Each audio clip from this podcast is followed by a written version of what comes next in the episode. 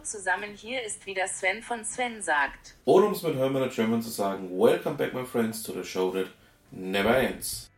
Ja, kleine elektronische Assistentin, welche Ausgabe haben wir denn dieses Mal? Ausgabe 128.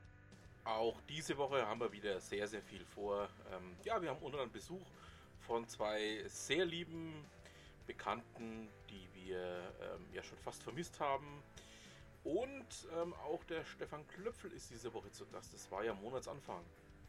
Aber fangen wir einfach mal an. Was haben wir denn für diese Woche?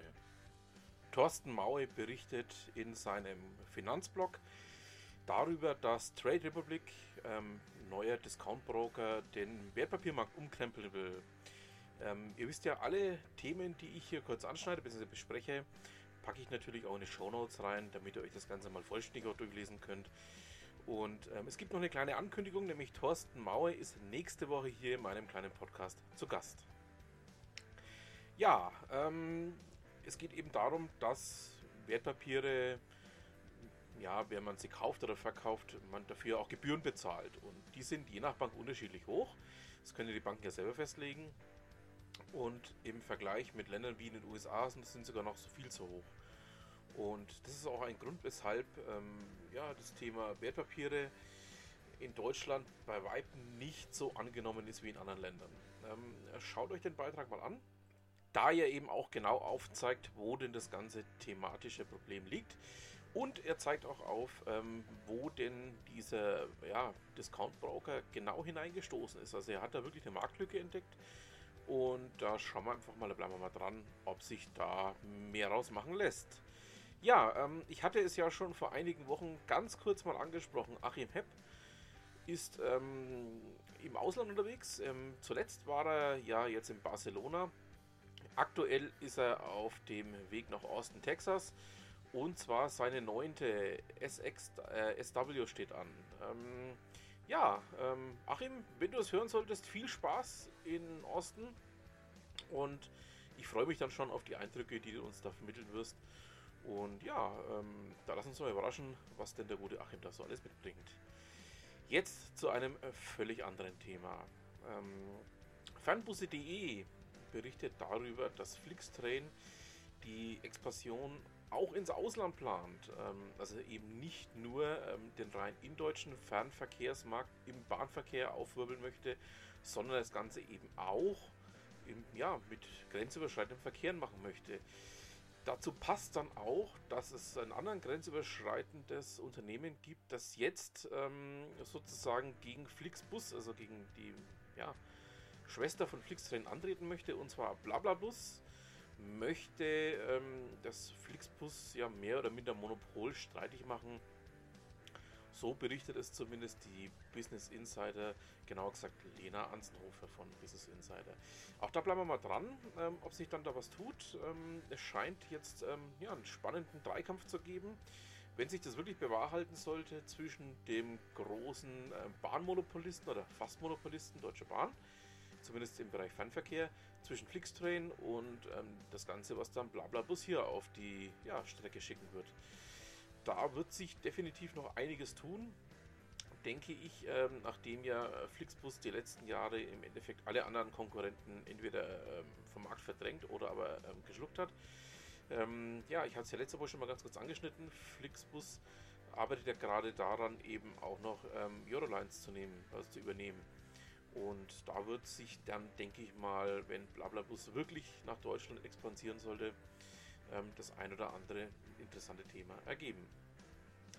Ja, ähm, was haben wir denn sonst noch? Ähm, Markus Fett berichtet in seinem Blog über Tabus und blinde Flecken im Change Management. Ähm, dem einen oder anderen ist das Thema Change Management ja durchaus ein Begriff. Es geht ja, ähm, ja im erweiterten Sinne auch um das Thema Projektmanagement. Und ähm, da dachte ich mir, packe ich einfach mal eben genau diesen Beitrag ähm, hier rein weil ich mir denke, man sollte es durchaus mal gelesen haben, um was es dabei eigentlich geht. Ähm, denn gerade diese blinden Flecken sind ja ein Thema oder auch ein ja, durchaus bestehendes Problem, was viele nicht ja, auf dem Tableau haben, möchte ich mal so ausdrücken.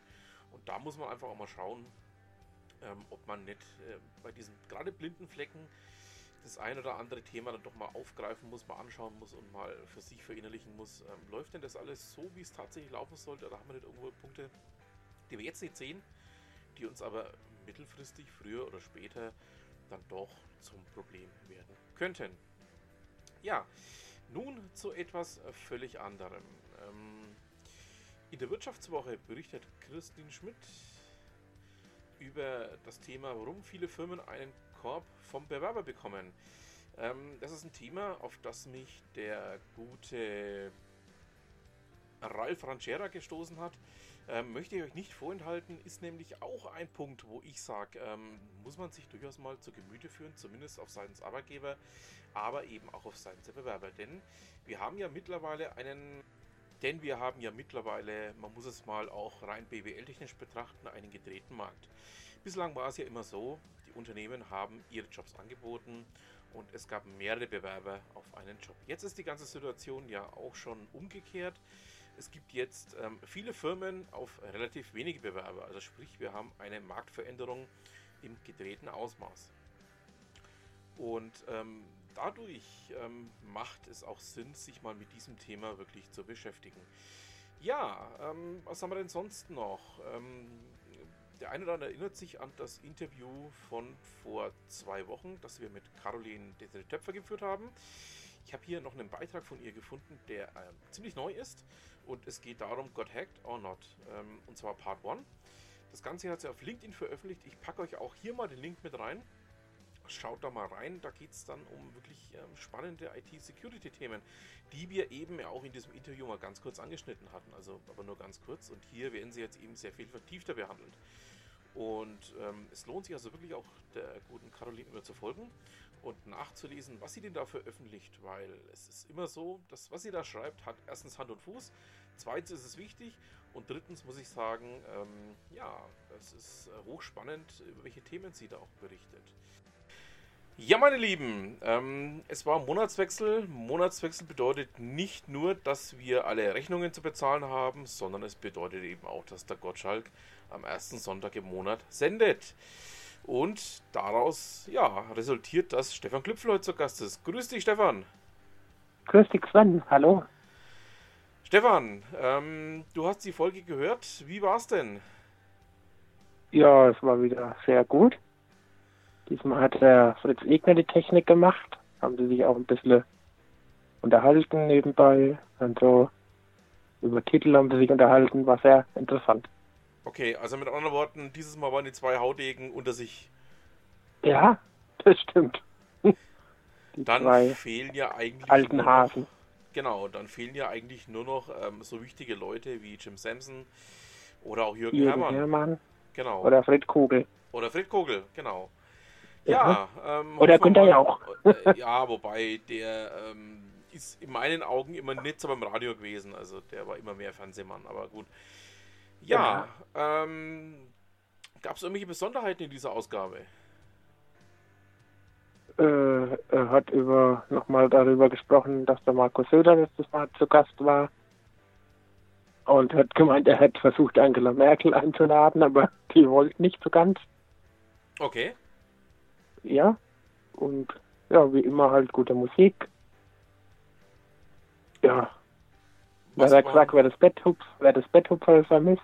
Hat okay. er gesagt, niemand und so. Gab es irgendwelche Highlights aus deiner Sicht? Nee, momentan habe ich keine Highlights da aus meiner Sicht. Okay, jawohl. Ja, ähm, Stefan und ich haben euch noch was anzukündigen. Gottschalk würde demnächst wieder seine Literatursendung machen. Wir haben nur ja, leider. Im bayerischen Fernsehen. Genau, wir haben nur noch leider noch keinen Termin. Aber Doch, ich habe jetzt einen Termin. Jetzt Am einen Termin 19. 19. März wird er anfangen. März. Okay. Gut, dann werden wir nämlich auch nach dieser Sendung mal drüber berichten. Ja, da bin ich dabei. Genau. Stefan, dann danke ich dir bis hierhin. Ähm, wir hören uns dann nach der Literatursendung. Ja, das machen wir. Und damit, ja, ähm, freuen wir uns natürlich darauf, was dann da auf uns zukommt. Ja, ich wünsche allen ein schönes Wochenende und einen schönen Wochenstart.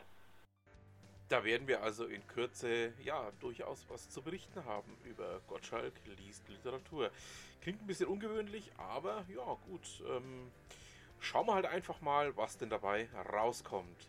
Ja, meine Lieben, die heutigen Gäste bedürfen eigentlich keinerlei großer Vorstellung. Ähm, zum einen derjenige, der mich mal als Radiogesicht bezeichnet hat und dem ich bis heute dafür noch dankbar bin, der Michi Vorn. Grüß Gott. Und die Monique, die ja auch ähm, aus diversen Ausgaben hier durchaus bekannt ist. Hallo. Ja, ähm, wir haben uns ja des Längeren schon nicht mehr gehört, eigentlich ja fast ein halbes Jahr, muss man sagen, was ich wirklich schade finde, weil wir es immer zeitlich nicht auf die Reihe kriegen. Ähm, ist schon leider immer ein bisschen lang, bis wir da wieder mal miteinander ähm, einen schönen kleinen Podcast machen können. Damals war es Ausgabe ja 100 und jetzt sind wir bei ja, etwas über 130. Herzlichen Glückwunsch. Ja. Ich wollte gerade sagen, eigentlich voll blöd, dass wir das so selten machen, weil letztlich, wir machen sie jetzt auch wieder über Skype. Äh, ist es kein großes, ist es kein großer Act, ist es kein großer Stress. Ja, ich habe ja immer gedacht, wir machen das live, wir machen das hier.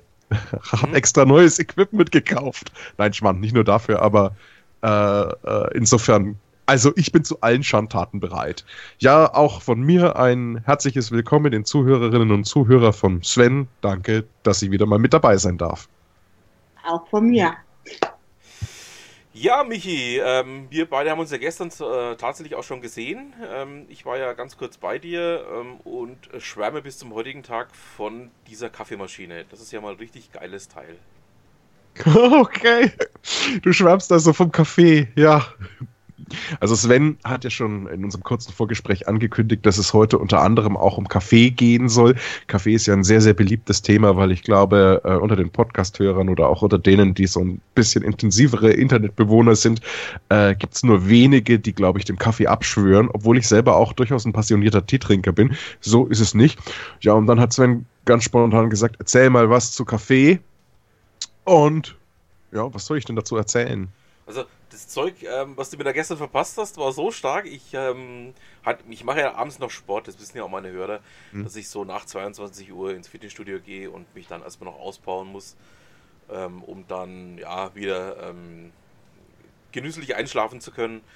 Und ähm, irgendwie ist das Ganze dann regelrecht eskaliert und es war ja kurz nach zwei, als ich dann da raus bin. Und ich war aber völlig durch, also komplett durch. Und das war ein richtig geiler Kaffee, den du mir gestern gegeben hast. Okay, ich muss jetzt natürlich, wenn wir über Kaffee sprechen und über meine persönlichen Vorlieben hinsichtlich des Kaffees auch ein paar Markennamen nennen. Ich hoffe, das ist jetzt für dich kein großes Problem. Begreift es bitte nicht als Schleichwerbung, sondern tatsächlich als Ausfluss äh, äh, jahrelangen Experimentierens, äh, sowohl mit Maschinen als auch mit dem Kaffee. Und da hat er mal Expertise. okay. Ja, wenn es irgendwas zum Saufen oder zum Fressen gibt, da habe ich immer Expertise. Nee.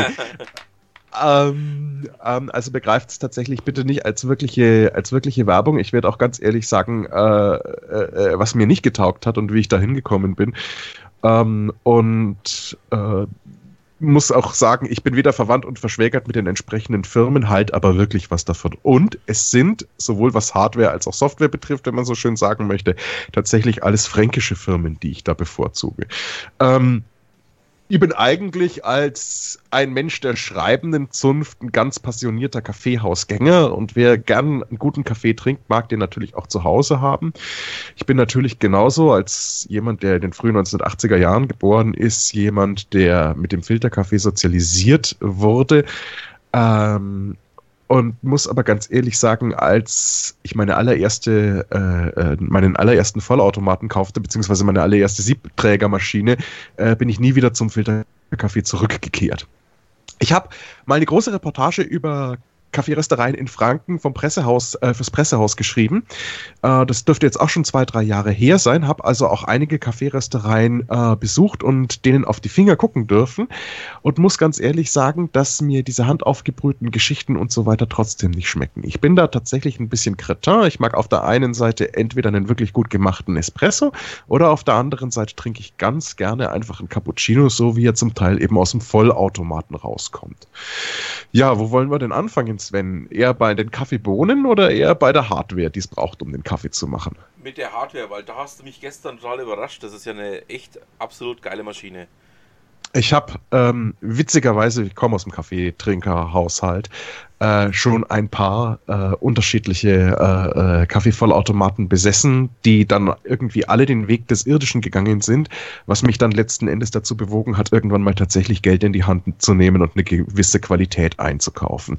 Mein erster war äh, ein Mulinex-Gerät, das war ein umgelabelter Saeco Kaffee Vienna, ein Gerät, das man ich habe das, glaube ich, Anfang äh, äh der Jahrtausend, das habe ich 2003 gekauft, glaube ich, oder 2000, 2004, ich weiß es gar nicht mehr. Das hat man zum damaligen Zeitpunkt schon seit 15 Jahren gebaut und der war verhältnismäßig unprätentiös, ähm, aber unglaublich robust. Ähm, dieses Gerät ist dann irgendwann mal bei meinem Ex-Arbeitgeber stehen geblieben, hat aber eigentlich bis zuletzt funktioniert.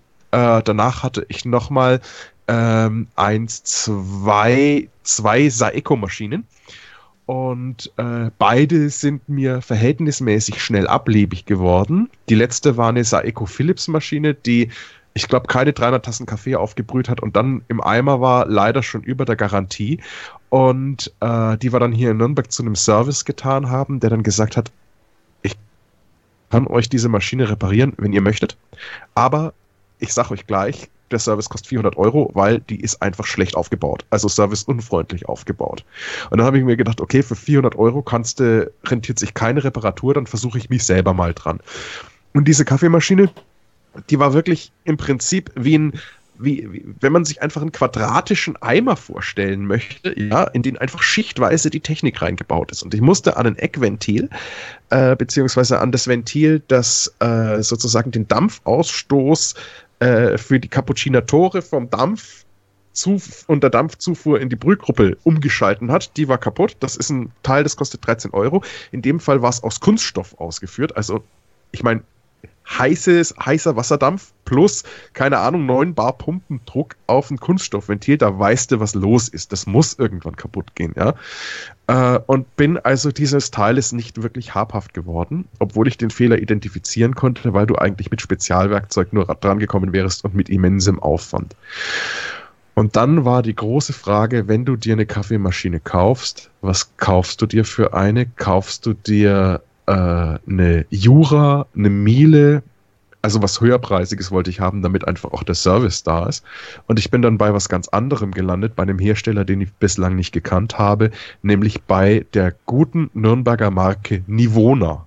Ich sag ganz kurz, warum ich diesen Kauf oder warum ich die Kaufentscheidung so getroffen habe. Ähm, eine Jura-Maschine hätte mir schon rausgehangen. Bei der Jura-Maschine äh, machst du, kriegst du einen saugeilen Kaffee, das steht außer Frage. Die hat aber einen technischen Nachteil. Du kannst die Brühgruppe nicht rausnehmen.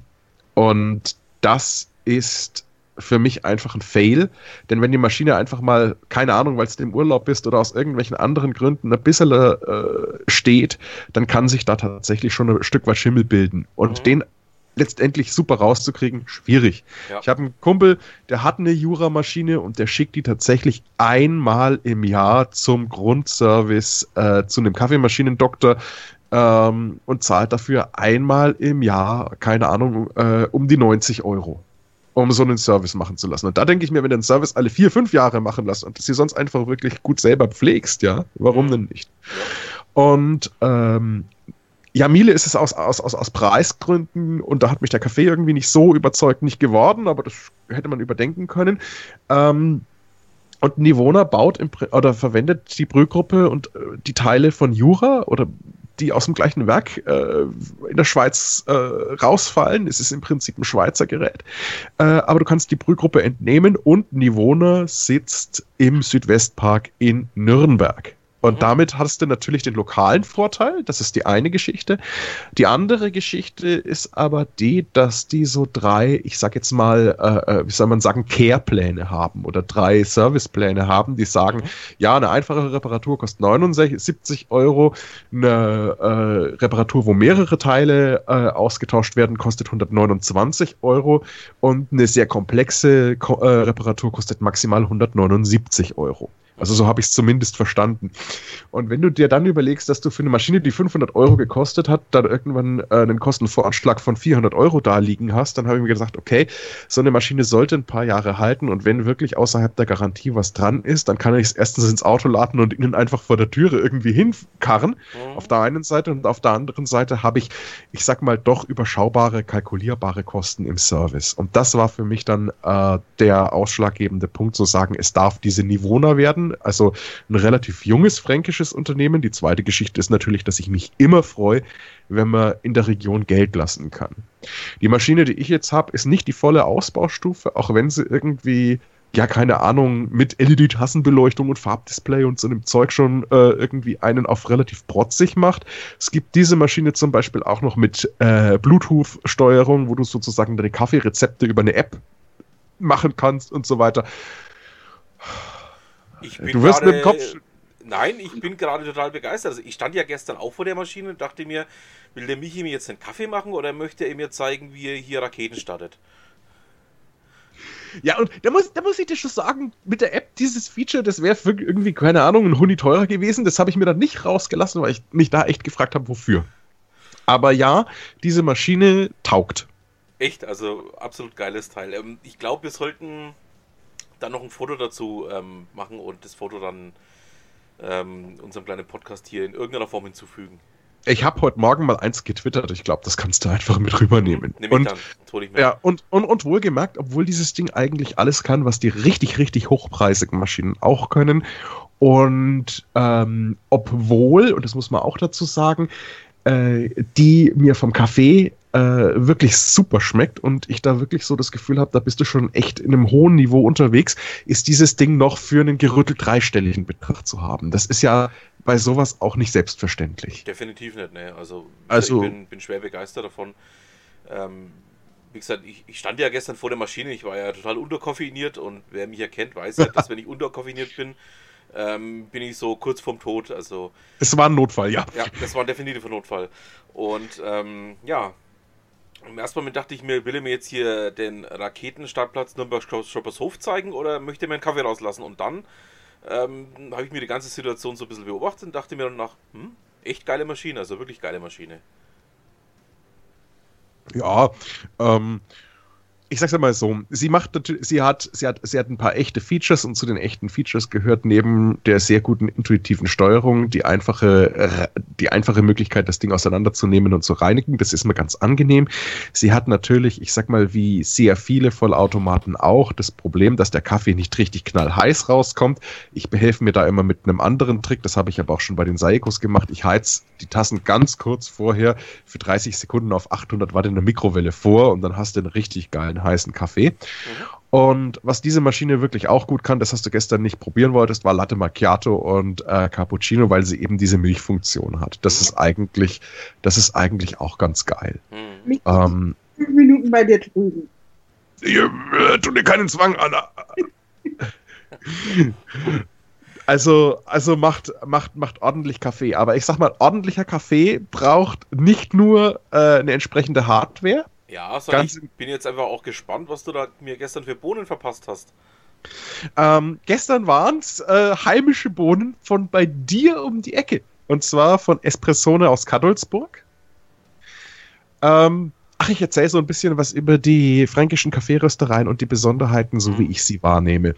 Ähm, Espressone aus Kadolsburg macht, wie ich finde, sehr, sehr gute und sehr, sehr gefällige Bohnen, die durchaus einen, ich sag jetzt mal, äh, allfälligen Geschmack treffen. Und äh, der schmeckt mir wirklich gut. Ähm, einen Hauch besser, weil äh, ich sag mal, von einer grundständigeren Süße, die die Bohne selber mitbringt, schmeckt mir der Kaffee aus Nürnberg von der Rösttrommel. Aber das sind wirklich Nuancen, das sind sozusagen meine beiden Top-Cafés, die ich sehr, sehr gerne mag. Da insbesondere den Kaiserburg Espresso, also die Standardsorte. Und in deren Kaffeehaus gehe ich auch, wenn sich zeitlich rausgeht, mindestens einmal die Woche. Ähm, die ich ganz super finde.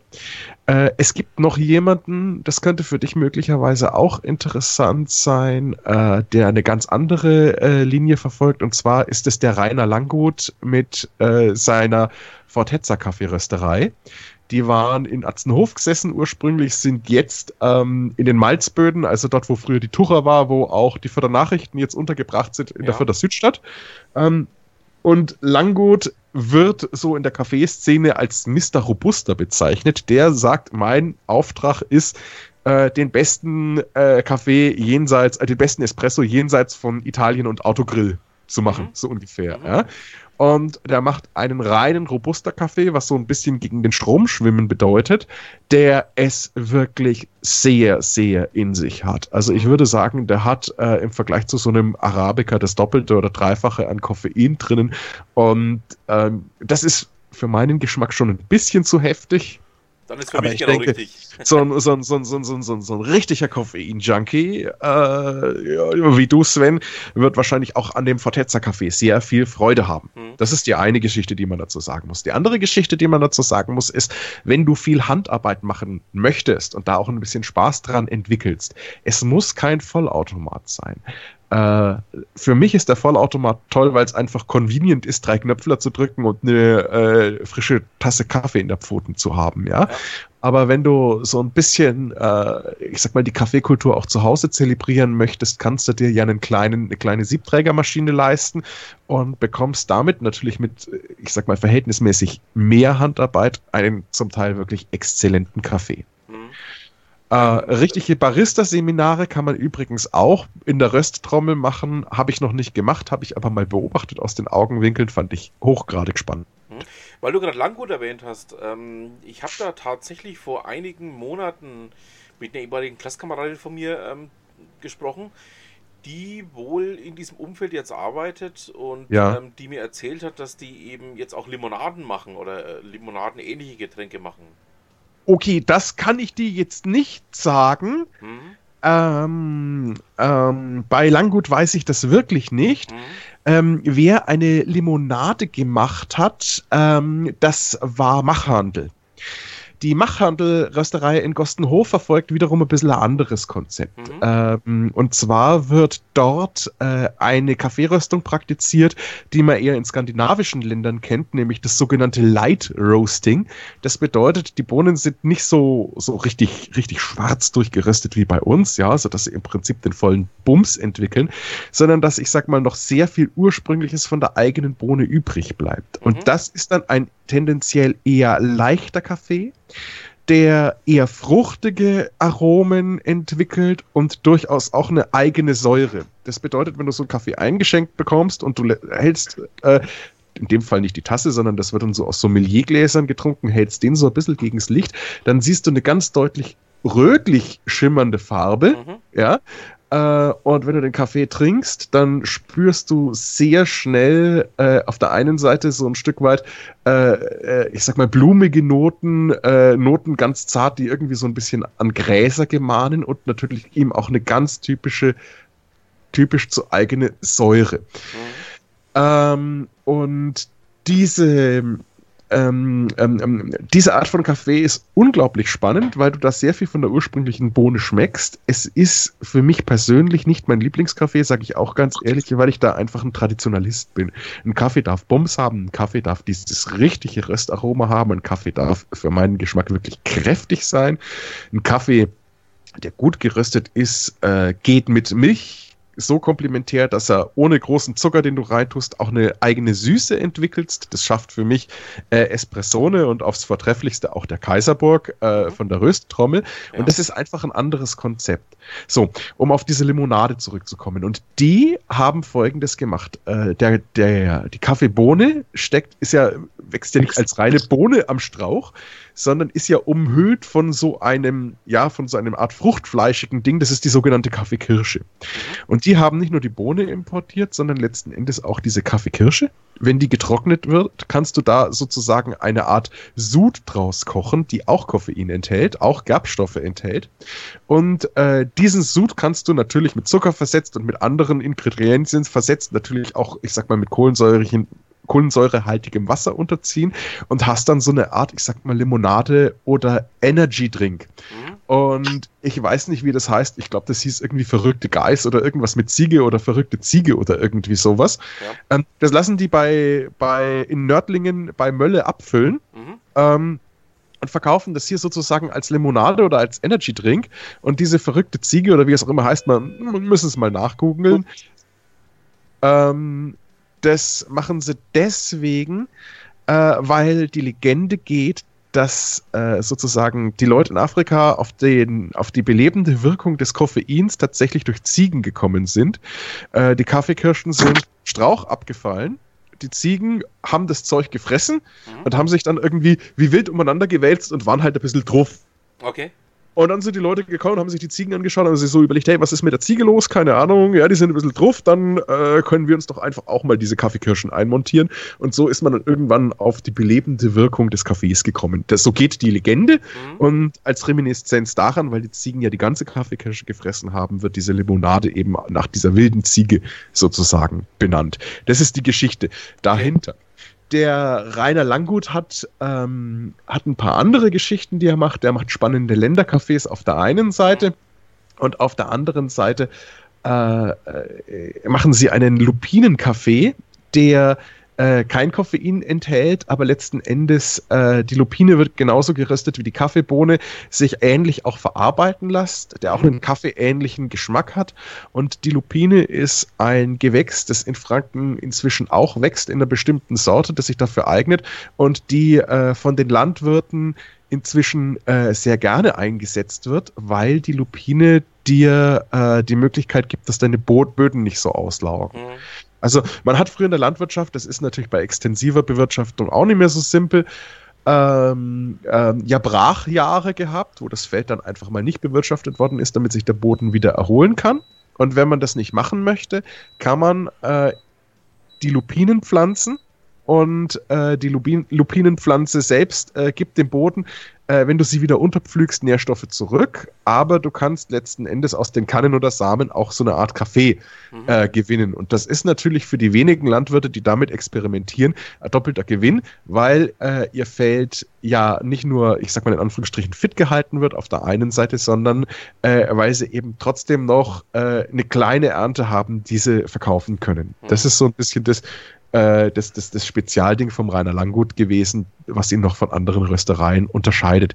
Von Limo weiß ich jetzt äh, beim Rainer Langgut Mhm. nichts. Mhm.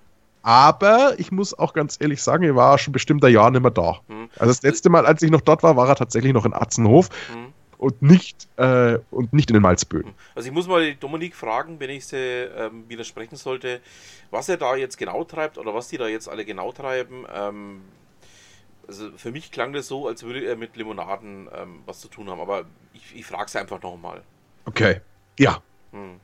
ja Genau. Kannst du dir gerne in einer der anderen Folgen dann nachreichen. Genau, das werde ich nochmal nachreichen. Ja. Ähm, ja, du hast schon mal kurz angesprochen, das Thema Kaffeehaus. Ähm, du bist ja auch passionierter, was ich ähm, auf Twitter jetzt immer wieder sehe. Kaffeehausgänger, ja, wie kam es denn jetzt eigentlich dazu? Wie kam es dazu? Ja. warum, geht jeder, warum geht jemand gerne ins Kaffeehaus oder ins Wirtshaus? Ähm, ich habe ich, ich, ich hab eigentlich schon seit meiner Jugend es genossen, auch Nachmittage in Gastronomien zu verbringen, mir Leute anzugucken, mit Leuten zu ratschen, fand das immer sehr angenehm. Und ähm, mir hat einfach in den letzten Jahren dafür ein bisschen die Zeit gefehlt oder ich habe mir die Zeit einfach nicht genommen, sage ich jetzt mal. Und wir haben das eigentlich im vorletzten Sommer, wo es so heiß war, wiederentdeckt. Wir wollten unserer Mansardenwohnung entfliehen und uns irgendwo schön auf eine Terrasse setzen und sind dann einfach ins Kaffeehaus gegangen und äh, sind in der Rösttrommel angelandet und haben uns haben das wirklich genossen, uns äh, da auf da auf die innere Laufer Gas äh, zu setzen, einen wirklich guten Kaffee zu trinken und die Leute zu beobachten. Und irgendwie äh, hat sich aus diesem, aus diesem, ja, anfänglich noch einmal pro Woche äh, ins Kaffeehaus zu gehen, äh, irgendwie für mich oder für uns auch so entwickelt, dass wir das schön regelmäßig machen. In unterschiedliche Kaffeehäuser, gerne natürlich in die Rösttrommel, weil es auch für uns verkehrsmäßig gut liegt. Aber ich setze mich auch gerne mal in die Kaffeebohne in Fürth, in die Gustavstraße oder in andere Kaffeehäuser, das passt schon. Äh, wir probieren da auch sehr gerne Neues aus und der Reiz für mich ist, bei einer schönen Tasse Kaffee neue Leute kennenzulernen, Leute zu beobachten. Man kriegt ganz viele Geschichten mit Gesprächsfetzen, wo du dann in deinem Kopf weiterspinnen kannst. Mensch, was geht da gerade los? Ja, was Da denken die Leute? der, der warum gute sind sie zum, zum Greifen. Ähm, darf man, wenn jemand anders ähm, telefoniert hat, im Nachgang noch Nachfragen stellen, was er da jetzt hier genau bezweckt, mal wir sind Anruf. So ungefähr, ja. Also, also das ist, das, das ist so, das, das, wir haben, wir haben in Nürnberg, also von Wien keine Rede, aber wir haben in Nürnberg leider keine Kaffeehauskultur. Oder in Franken. Ähm, die, die es noch so ein bisschen äh, kultivieren, ist das Literaturhauscafé in der Luitpoldstraße. Äh, da kannst du auch schön lesen. Das ist eigentlich ganz angenehm. Wer auch noch so ein bisschen die Kaffeehauskultur des Lesen und des, des, des sich auch äh, dann auf einem anderen Niveau auszutauschen praktiziert, ist das Zeitungscafé Hermann Kästen.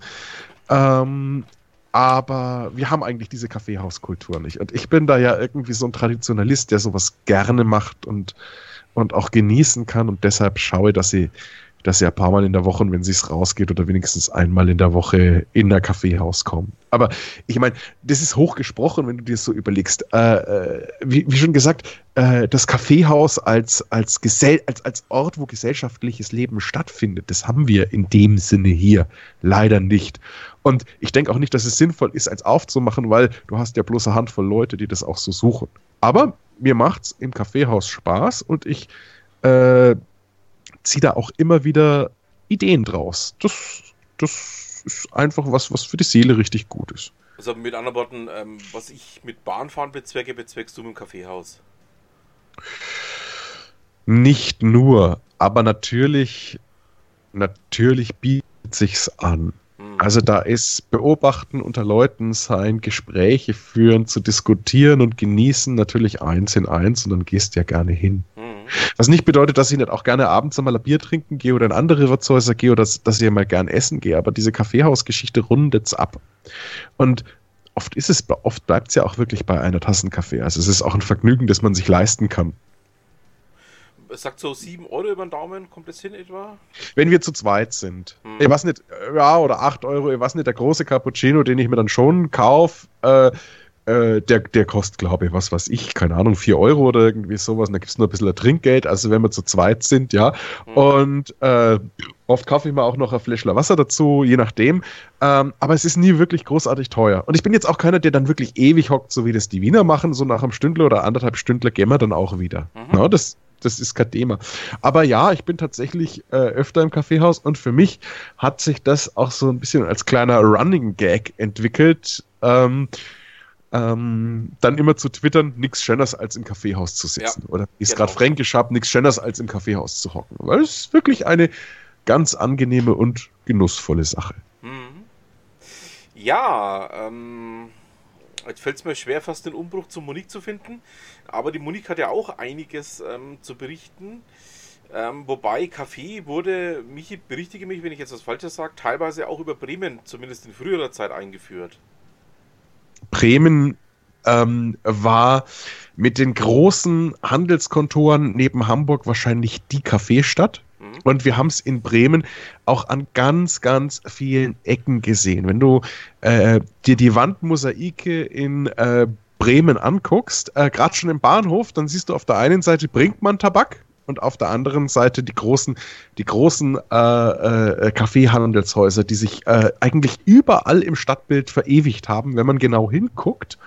Ähm, und ja, so, so, so, so dieses, dieses, dieses Bürgerschaftliche in Bremen, das hängt auch sehr, sehr eng, ich sag mal, mit der Hanse und natürlich dann auch mit dem Kaffee zusammen. Mhm. Und ich würde sagen, in Bremen ist es noch äh, äh, kondensierter erlebbar als in Hamburg.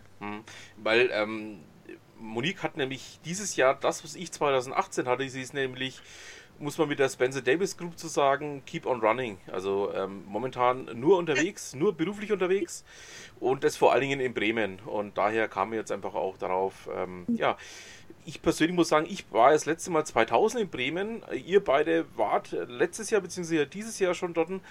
Ähm, was hat sich denn eigentlich seitdem verändert?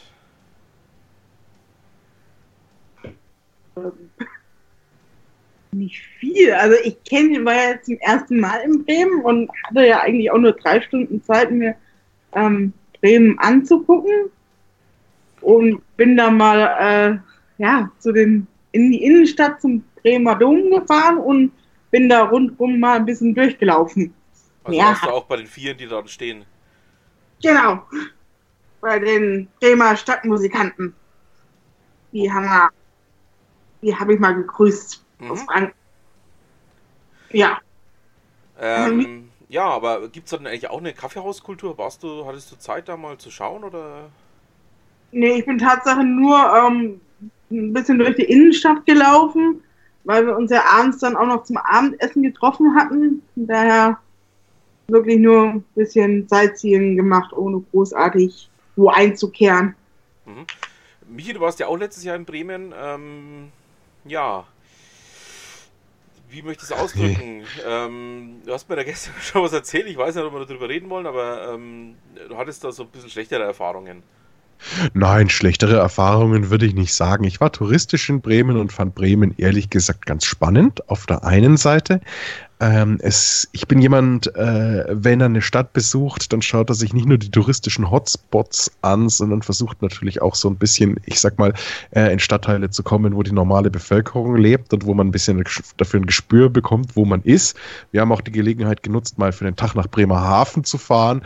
Ähm, und ich habe mir also wirklich Bremen ganz wach angeguckt, würde ich sagen. Und es ist natürlich eine alte, tolle Hansestadt, ja, ähm, äh, die, die, die auch, die auch wirklich sehenswert ist, ja. Also so wie Monique gerade schon beschrieben hat, ja, äh, wirklich im Mittelpunkt der, der Roland, ja. Äh, der Dom St. Petri, ja, äh, die Bremer Stadtmusikanten in unmittelbarer äh, Laufnähe, ja, äh, die Böttcherstraße, die also wirklich, ich sag mal, Kunst, Kultur, äh, Shopping, Gastronomie, äh, dieses wirklich schöne, aufwendige Glockenspiel mit den unterschiedlichen Melodien äh, äh, vereint. Das ist wirklich, das ist wirklich sehr, sehr angenehm, sehr, sehr schön. Ähm, wir haben es wirklich genossen, an der Weser entlang zu ziehen und äh, sind gar nicht so viel mit öffentlichen Verkehrsmitteln gefahren, sondern konnten, wenn du an der Weser entlang gehst, eigentlich im Prinzip äh, wirklich äh, durch, durch die interessanten Teile Bremens kommen, also wirklich bis zum Schnurviertel, dieses alte, historische, kleine Viertelchen, wo du, wo du, wo du wirklich auch sehr schöne äh, sehr schöne Plätze hast, sehr schöne Gastronomie, ist natürlich sehr, sehr touristisch erschlossen ähm, auf der einen Seite und auf der anderen Seite du steigst in Bremen aus dem Zug aus, stehst am Bahnhofsvorplatz und bist einfach in einer anderen Welt. Ja? Jetzt mag am Bahnhofsvorplatz Nürnberg manchmal kein ganz einfaches Pflaster sein. Jetzt ist das Bahnhofsviertel in München oder Frankfurt auch nicht das, äh, was ich jeden Tag bräuchte. Und von Berlin wollen wir gar nicht reden. Aber für mich hat für mich hat äh, tatsächlich äh, das bremische äh, der bremische Bahnhofsplatz äh, war, war für mich wirklich so ein Stück weit äh, abschreckend. Mhm. Abschreckend. Ähm, nein, nein, du weißt, als, als, als, als, als gelernter Sozialpädagoge bin ich da eigentlich mit relativ wenigem zu erschrecken, aber äh, da werden sozusagen wirklich die, da wird die soziale Spaltung innerhalb so einer Stadt schon wirklich ganz deutlich offenbar. Und äh, ich denke, Bremen hat sich natürlich schon ein Stück weit gefangen auf der einen Seite und auf der anderen Seite, das, das, das sind sie zu, das sind sie, ich sag mal, nicht nur von der Größe her, sondern tatsächlich auch, auch, auch von dem, was passiert ist, äh, in den 1980er, 70er, 80er, 90er Jahren vom Strukturwandel her Nürnberg recht ähnlich. Äh, Die auch sind ja auch nahezu gleich groß, die beiden Städte. ja, ja. Ich weiß jetzt gar nicht, wie groß wird ein Bremen sein. Du dürfte auch um die 500.000 sein, vielleicht ein Hauch größer als Nürnberg. Ja, vielleicht, vielleicht knapp 600.000, ich konnte es da nicht sagen, aber 500, Kann- ich habe gerade nachgeschaut, 557.000 Bremen, 509.000 Nürnberg, also fast gleich groß.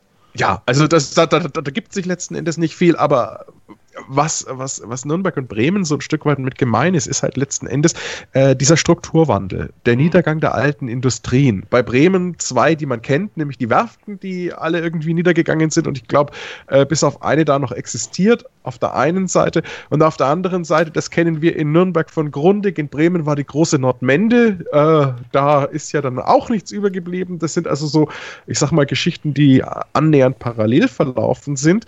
Und natürlich musst du, wenn sowas passiert, äh, musst du dich neu, musst du dich wirklich neu äh, orientieren. Ja. Ja.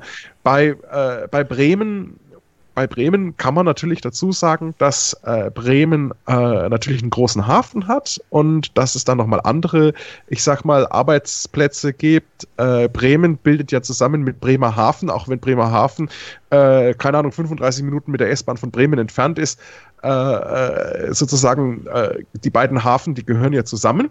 Das ist so die eine Geschichte. Ähm, ja, ja, es, es gibt den Bremer Vulkan, glaube ich, noch als Werk. Ja, es gibt, glaube ich, noch so ein bisschen Stahl. Es gibt äh, äh, ganz groß zu sehen, ist dort Kellogg's gewesen und dann hat uns aber tatsächlich ein Ein Einheimischer gesagt, nö, Kellogg's ist da nicht mehr. Mhm. Mich, darf ich kurz was einwerfen? Ja, bitte. Ähm, ich war ja da bei meinem Arbeitgeber zur Schulung und wenn man bei uns aus dem ähm, Bürofenster geguckt hat, hat man dann einmal Kellogg's gesehen und gefühlt zwei Meter weiter aber Becks. Genau, So. genau. In, ich weiß nicht, was ist das? Interbrew oder irgendwie sowas, ne? Ja. Oder Anhäuser, ich weiß es nicht. Eine große Brauerei, ja. Wissen die das jetzt oder warum sind die jetzt so nebeneinander? Das haben wir uns dann tatsächlich gefragt. Ich weiß es, ich weiß es nicht. Ich weiß es nicht. Also, also, äh, äh, ich glaube, Ke Kellogg's hat ein großes Werk. Und äh, Becks ist ja eine traditionell bremische Brauerei. Und ich nehme einfach mal an, dass die viele ihrer Rohstoffe einfach auch auf dem Wasserweg über die Weser kriegen. Deswegen hocken die da. Das Ja, ist jetzt so meine Interpretation. Gefühlt zwei Meter nebeneinander. So. Könnte man Ja. Ist das eine Bremer Spezialität? Also ich habe gerade Ja. nachgeschaut, Becks gehört zu Anhäuser. Anhäuser, ja, okay, ja. Ich kenne mich, ich kann diese ganzen Biergeschichten, wir haben ja gesagt, wir reden später noch ein bisschen über Alkohol. Ähm, Finde ich auch ganz spannend, dass unser, unser, unser Dienstabstinenzler Sven sagt, wir werden auch mal über Alkohol reden. Aber ja, das ist halt so augenfällig, weil die halt so ein riesengroßes, weil die halt so ein gro- riesengroßes Werk haben. Also da gibt's schon das eine oder andere, aber Bremen hat da halt auch echt wirklich federn lassen müssen und äh, muss sich da auch so ein bisschen neu erfinden. Ähm, also mir, mir hat Bremen schon getaugt. Äh, wir waren in Bremen äußerst nobel untergebracht. Ähm, äh, in einem funkelnigelnagel neuen Steigenberger in einer wirklich gerüttelt guten äh, Hotelkategorie. Ähm, und da habe ich halt einfach für mich gelernt, äh, äh, äh, teuer, aufwendig ist nicht immer gut. Ja. Äh, es war also wirklich mit eines der edleren äh, äh, Hotelaufenthalte, die ich so hinter mich gebracht habe dort. Aber es hat halt relativ viel, ich sag mal, dort sozusagen an der Accommodation nicht ganz gestimmt, sodass ich da ein klein wenig freudlos war. Naja, aber geschenkt. Also Bremen ist wirklich äh, eine Reise wert. Ich denke, wenn man da drei, vier, fünf Tage hat, dann, ähm, dann, dann, dann hat man auch wirklich genug Zeit gehabt, sich Bremen und Bremerhaven anzugucken. Also ich muss tatsächlich mal wieder hin. Ähm, wie gesagt, vor 19 Jahren das letzte Mal dort gewesen. Ähm, ja, da wird es mal wieder Zeit für mich, wenn ich jetzt dann hier 2020 vielleicht mal ein bisschen mehr Zeit habe als 2019. Das sieht jetzt schon wieder so aus. Als würde das zweite Halbjahr auch wieder sehr, sehr voll werden. Dann werde ich mal 2020, habe ich ja für mich jetzt zwei Ziele vorgenommen. Das eine ist, ich will unbedingt mal nach Nevada. Und ähm, das andere wird dann wohl Bremen sein für mich. Was zieht dich nach Nevada?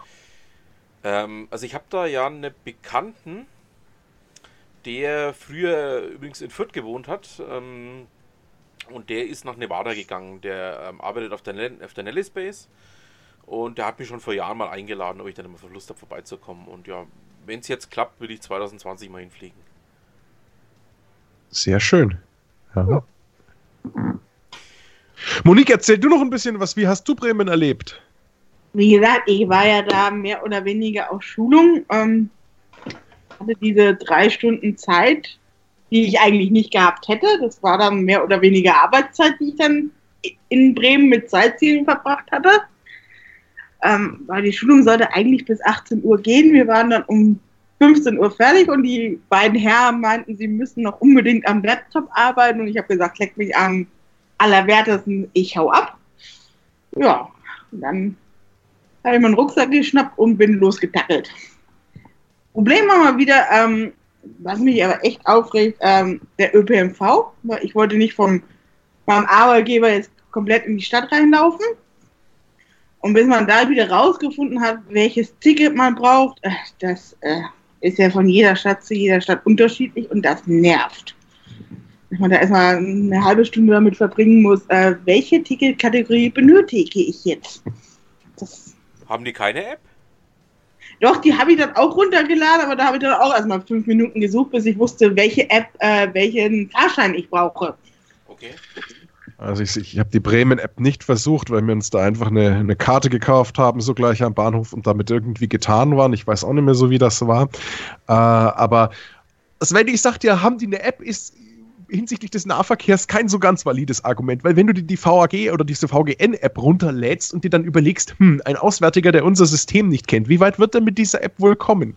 Nirgendwo hin. Nein, aber ähm, ich hatte ja jetzt ähm, letztes Jahr auch immer wieder mal irgendwelche Apps ausprobiert, wie zum Beispiel ähm, in Heilbronn oder ähm, auch in Frankfurt, wo ich dann einfach auch sagen musste, okay, ähm, man muss sich zwar mal einlesen, aber wenn man sich mal eingelesen hat, was so ungefähr eine halbe Stunde dauert, egal in welcher Stadt man ist, dann funktioniert das auch einigermaßen valide. Also die beste App, die ich tatsächlich jemals gesehen habe diesbezüglich, war tatsächlich die in Dresden. Die ist nicht schlecht, ja. Die fand ich wirklich ganz klasse. Ähm, die ist insbesondere, was, ich sag mal, Fahrpläne und Anschlüsse und so weiter betrifft, relativ gut. Gut, das könntest du mit Öffi auch machen, aber die fand ich angenehm übersichtlich und auch von den Tarifvorschlägen, die sie gemacht hat, angenehm übersichtlich. Das ist jetzt aber auch schon eine Zeit her, dass ich die benutzt habe, aber die war wirklich, die war wirklich gut. Ich hatte erst gehofft, dass äh, viele sind ja auch mittlerweile in der Bahn-App direkt buchbar, aber wieder nicht alle. Und von daher musstest du halt erstmal die App für Bremen überhaupt finden im App Store und dann runterladen und dann die Tarifinformationen studieren. Naja, können wir uns nicht darauf einigen, dass wir mal alle ein großes System haben und wir uns alle gleich irgendwie zusammentun? Und das alles in Öffi einbinden, dann bin ich per perfekt zufrieden. Wir haben es ja gestern schon mal spaßeshalber äh, diskutiert. Ich glaube, es gibt valide Gründe, warum das nicht funktioniert. Ja, Es leider. funktioniert, es funktioniert ja aus, aus, ich sag mal, auch durchaus diversen technischen Gründen schon alleine in unserem Großraum, der ja richtig, richtig groß ist, der ja, glaube ich, zu einem der größten in Deutschland gehört. Äh, auch nicht. weiß. Bitte? Zweitgrößer. Größer ist, glaube ich, nur noch Brand Berlin-Brandenburg. Ah, okay. Der V, ja, echt größer auch noch als diese ganzen Dinger in NRW. Also ich weiß, dass wir da irgendwo schon in den Top 10 sind, aber dass wir der zweitgrößte sind, ist ja eine spannende Sache. Wir haben, Mal gelesen, zweitgrößter. wir haben den RMV überholt, ja. Gut. Also RMV ist ja der Verkehrsverbund ähm, um Frankfurt herum. ja, und den haben ja. wir überholt. Der war, ja, der war ja ewig Nummer 2 nach ähm, VBB. Und den haben wir mit dem Anschluss von ähm, Bamberg und Halboberfranken überholt.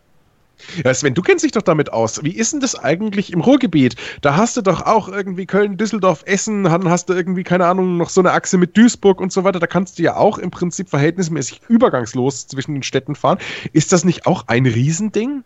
Wie Nein, funktioniert das da? Nein? nein, also jeder, die Kölner haben ihren eigenen, die Düsseldorfer haben ihren eigenen, die Ja gut, dass Köln und Düsseldorf keinen, keinen gemeinsamen haben, das war ja nun fast klar, ne? Ja, aber jede Stadt hat da so ihr eigenen. Also von daher, Die kochen mehr so, so regionale Suppen, ja.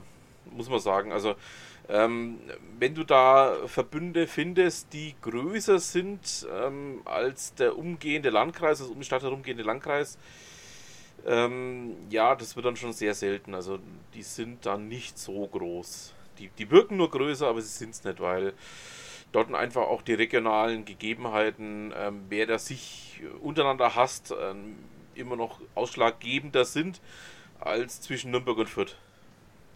Ja, okay. Äh, ich denke gar nicht einmal, dass es diese Frage ist, ob man sich da jetzt hasst oder nicht hasst oder wie man da zueinander steht oder irgendwie sowas. Darum sollte es, denke ich, gar nicht gehen, sondern ich glaube, eines der, der, der, der großen Probleme, ich sag mal, einer, einer Vereinheitlichung einer Tarifstruktur oder eines Tarifsystems ist, wenn du sehr, sehr viele Player mit drin hast. Ich meine, jetzt, ja. jetzt für unseren Bereich, wenn du das mal durchdeklinierst, wie willst du eine Tarifgerechtigkeit herstellen äh, in einem kleinen Stadtgebiet Fürth und in einem Unlängen auch flächenmäßig größeren ähm, Tarifgebiet mit Nürnberg? Da musst du ja auch mit den einbrechenden und ausbrechenden Verkehren, also mit den Pendlerverkehren rechnen. Ähm, ähm, da ist es schon wirklich schwierig, was Gerechtes zu machen. Und du hast ja nicht nur die Deutsche Bahn und die VAG im Boot, sondern hier hast du ja auch dann den Bahnbus im Boot und hast diese vielen kleinen Stadtverkehre Erlangen, Schwabach, Forchheim, was weiß ich nicht alles mit den kleinen Busunternehmen. Genau. Ja, genau die mit dann dann äh, mit dem Boot äh, mit den kleinen privat betriebenen Busunternehmen, die das zum Teil irgendwie in Kooperationen oder tatsächlich in vollem Auftrag machen, keine Ahnung nicht was. Und da irgendwie hinzukommen, ist schon wirklich eine Herausforderung. Und das dann bundesweit auszurollen, ja, ich könnte mir vorstellen, dass es schwierig ist. Hm. Ja. Äh, es, es geht jetzt auch weniger, oder meiner persönlichen Meinung nach weniger darum, ähm, dass wir überall hundertprozentige Vereinheitlichungen haben. Aber es, es wäre einfach meiner Meinung nach erstrebenswert, wenn wir zumindest eine App hätten, die diese ganzen Verbünde abbilden kann. Und da würde sich meiner Meinung nach eben Öffi dafür eignen. Also sagt, Tut's ja zum großen Teil Ja. schon. dass man einfach sagt, Ja. hey, ähm, Verbund ist egal, was du machst, ist wurscht. Ähm, aber wichtig ist, dass du in Öffi erscheinst und dass ähm, man auch über Öffi die Fahrkarten dazu kaufen kann. Dann Ja. brauchst du hier nicht ähm, 12 Apps runterladen, um ähm, bundesweit mobil zu sein, sondern du hast eine App, ähm, die das Ganze abbildet und auch eine richtig geile App, muss man dazu sagen, weil Öffi ist ja jetzt auch schon meiner Meinung nach ähm, so ziemlich das Beste, was es gibt. Ja. Also ich kenne keine bessere Alternative, sage ich jetzt mal so. No? Ich benutze es verhältnismäßig selten, das muss ich auch dazu sagen, weil ich mich einfach äh, aus gegebenem Anlass, ich habe ja kein Auto, ähm, ähm, in unserem Nahverkehr inzwischen hinreichend gut auskenne, dass ich da eigentlich keine App mehr brauche. Oder bei, ich sag mal, sehr abgelegenen Busstrecken, äh, die ich nur sehr selten fahre, gucke ich halt vorher mal schnell online nach. Hey, wo fährt denn der entlang und was sind ungefähr die Abfahrtszeiten? Und ansonsten habe ich da relativ wenig Bedarf tatsächlich, ja. Man muss aber auch dazu sagen, ähm, ich weiß, dass ich von euch beiden äh, da jetzt wahrscheinlich Prügel einstecken werde, aber wenn ich mir insbesondere die VAG im Vergleich mit anderen deutschen Großstädten anschaue, finde ich, machen wir hier in Nürnberg keinen schlechten Schnitt. Wenn ich die VAG vergleiche mit der MVV und dieser ständig stehenden S-Bahn in München, ich weiß ja nicht, ob die, äh, ob die, ob die öfter fährt, als sie steht.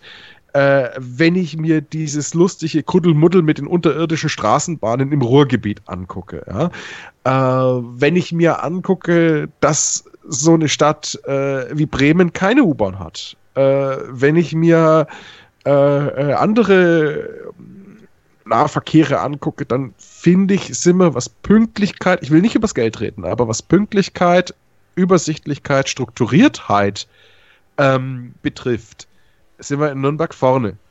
Ich bin ein großer Fan der Wiener Linien.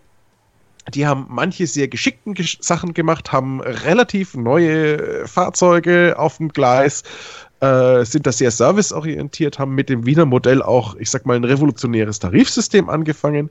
Das alles un unbesehen, aber wenn du in Wien ortsunkundig bist und du musst dich nach deren Beschilderung orientieren, na Prost Mahlzeit. Also äh, man schimpft gerne so ein bisschen über die eigenen, aber ich finde im Vergleich stehen wir in Nürnberg mit der VAG gar nicht so schlecht da. Äh, ja, wobei du gerade eben Äpfel und Birnen verglichen hast. Die S-Bahn gehört nämlich der Deutschen Bahn. Äh, ja, okay, gut. Äh, ja, ja. Also Ja. ja, und nein. Ähm, Aber oder auch die U-Bahn, schau, doch- schau doch mal die Münchner U-Bahn an. Diese, diese tiefen Geschosse, wo du irgendwie, um einfach, keine Ahnung, die Richtung zu wechseln, irgendwie über 15 Treppen hatschen musst, dann dieses uralte Gerutsch auf dem Gleis, ja, da sind ja die Nürnberger U-Bahnen richtig Gold dagegen, ja. Die haben ja wirklich noch diese DT1, das ist ja Parallelsystem zum Nürnberger, die haben da ja wirklich noch die alten Kästen aus den 70er Jahren auf dem Gleis. Äh, und dementsprechend zuverlässig schaut's da aus. Also, äh, von Preisen und Service und Freundlichkeit wollen wir mal überhaupt nicht reden. Also, da muss man ganz ehrlich sagen, äh, Ja. man, man ist schon verwöhnt, ne? Ja, also Verwöhnt ja, ähm, wobei ich sagen muss, ähm, es gibt immer Optimierungsbedarf oder Optimierungsmöglichkeiten. Ähm, was mich halt, und das habe ich ja auch gestern schon mal ganz kurz ähm, angesprochen, ähm, was mir halt so ein bisschen aufstößt, ist, ähm, dass man das Umland, vor allen Dingen das westliche Umland, vergessen hat. Es gab ja hier Ja, mal Bestrebungen ja. Reaktivierung Biebertbahn, es gab äh, Bestrebungen Reaktivierung diverse andere Bahnstrecken. Ähm, und das hat man da einfach vergessen zugunsten eines ähm, ja doch unzuverlässigen Busverkehrs. Muss man dazu sagen, am Land draußen Busverkehr ist ja wieder mal so eine andere Geschichte, ist ja nicht wie in der Innenstadt, sondern das ist ja wirklich ähm, so, wie man sich vorstellt, ähm, der Bus kommt oder er kommt nicht. Und ähm, da hat man meiner Meinung nach im VGN einfach auch deutliche Fehler gemacht. Also ähm, da hat man sich zu sehr auf Nürnberg selber fixiert und hat einfach mal das Umland vergessen, vor allem das westliche Umland. Also am östlichen Umland sieht es ja anders aus, da ist ja relativ viel auch gemacht. Aber im, im ja, westlich von Nürnberg ist es mehr oder weniger eine Terra Incognita und ich wohne in der westlich von Nürnberg, ich weiß ja, wovon ich rede. Und ähm, was das Thema Preise angeht, ähm, ja, man macht da aus meiner Sicht in Nürnberg den ganz großen und sehr entscheidenden Fehler, man orientiert sich zu sehr an München. Man sollte sich meiner Meinung nach, was das Thema ähm, preisliche Gestaltung der Fahrkarten angeht, eher an gleich großen Städten orientieren oder an ähnlich großen Städten orientieren, als immer nur nach München zu schielen. München ist eh eine Hochpreisstadt, das muss man wissen. Und ähm, dann jedes Jahr, wenn man die Preise erhöht, mit dem Argument zu kommen, naja, in München ist es ja noch teurer, ähm, ist für mich erstens mal kein Argument und zweitens zeigt es für mich einfach nur auf, dass man nur nach München schielt und nicht auf gleich große andere Städte schaut. Ich denke, da müssen wir mal zwei Sachen auseinander differenzieren. Äh, ich versuche jetzt mal so ein bisschen die Essenz unseres gestrigen Gespräches mal unter einen Hut zu kriegen, bevor ich auf die Preise eingehe. Ich sehe es natürlich als Nürnberger ein bisschen anders. Ähm, deine Hauptkritik, Sven, war, wenn ich das richtig im Ohr habe, ja die, dass du gesagt hast, im Prinzip äh, zentralisiert sich bei der Planung und beim Ausbau des Nahverkehrs in Nürnberg alles um die U-Bahn. Und letzten Endes wird da richtig betonmäßig gearbeitet und alles andere hat sich dem unterzuordnen.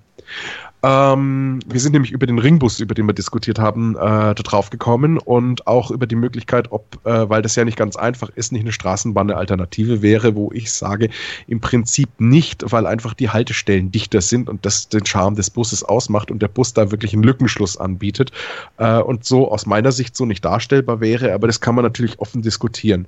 Ich muss ähm, an dem Punkt, ich glaube, ich habe das in der Sendung schon mal gemacht, in dem Podcast schon mal gemacht, da auch eine ganz deutliche Lanze brechen äh, für äh, die äh, Stadtväter vergangener Tage. In den 60er Jahren Wirtschaftswunderzeit äh, war selbst äh, der, die U-Bahn-Planung für Nürnberg ein finanzielles Wagnis. Zum Glück hat man das getan. Entgegen mancher vernünftigen Argument, denn so eine Infrastruktur ähm, grundständig aufzubauen, würde sich heute keine Kommune mehr leisten. Und ähm, damit haben wir wirklich eine ganz zentrale und wirklich funktionsfähige äh, Verkehrsader im Nahverkehr in Nürnberg auch für die kommenden Jahrzehnte und das tut ja schon seit gerüttelt 50 Jahren. Also es ist aus meiner Sicht, oder annähernd 50 Jahren, wie viel sind es? 45, 47, ich weiß es gar nicht. Also aus meiner Sicht. eine- 1972. 72. Also es ist eine, es ist eine, äh, es ist eine goldrichtige Entscheidung damals gewesen und dieses Netz erstens nicht nur zu unterhalten, sondern tatsächlich auch weiter auszubauen, ist auch goldrichtig. Es tut einer Stadt wie Nürnberg wirklich gut. Ähm, man stelle sich vor, wenn dieser Verkehr oder diese Menschenströme wirklich äh, äh, zu ebener Erde gelenkt werden müssten in einem so, in einer gerade so enorm dicht bebauten Stadt wie Nürnberg. Und es wird ja immer noch nachver nachverdichtet. Also ähm, da, das, das, das würde Probleme ergeben, die ich mir nicht vorstellen möchte.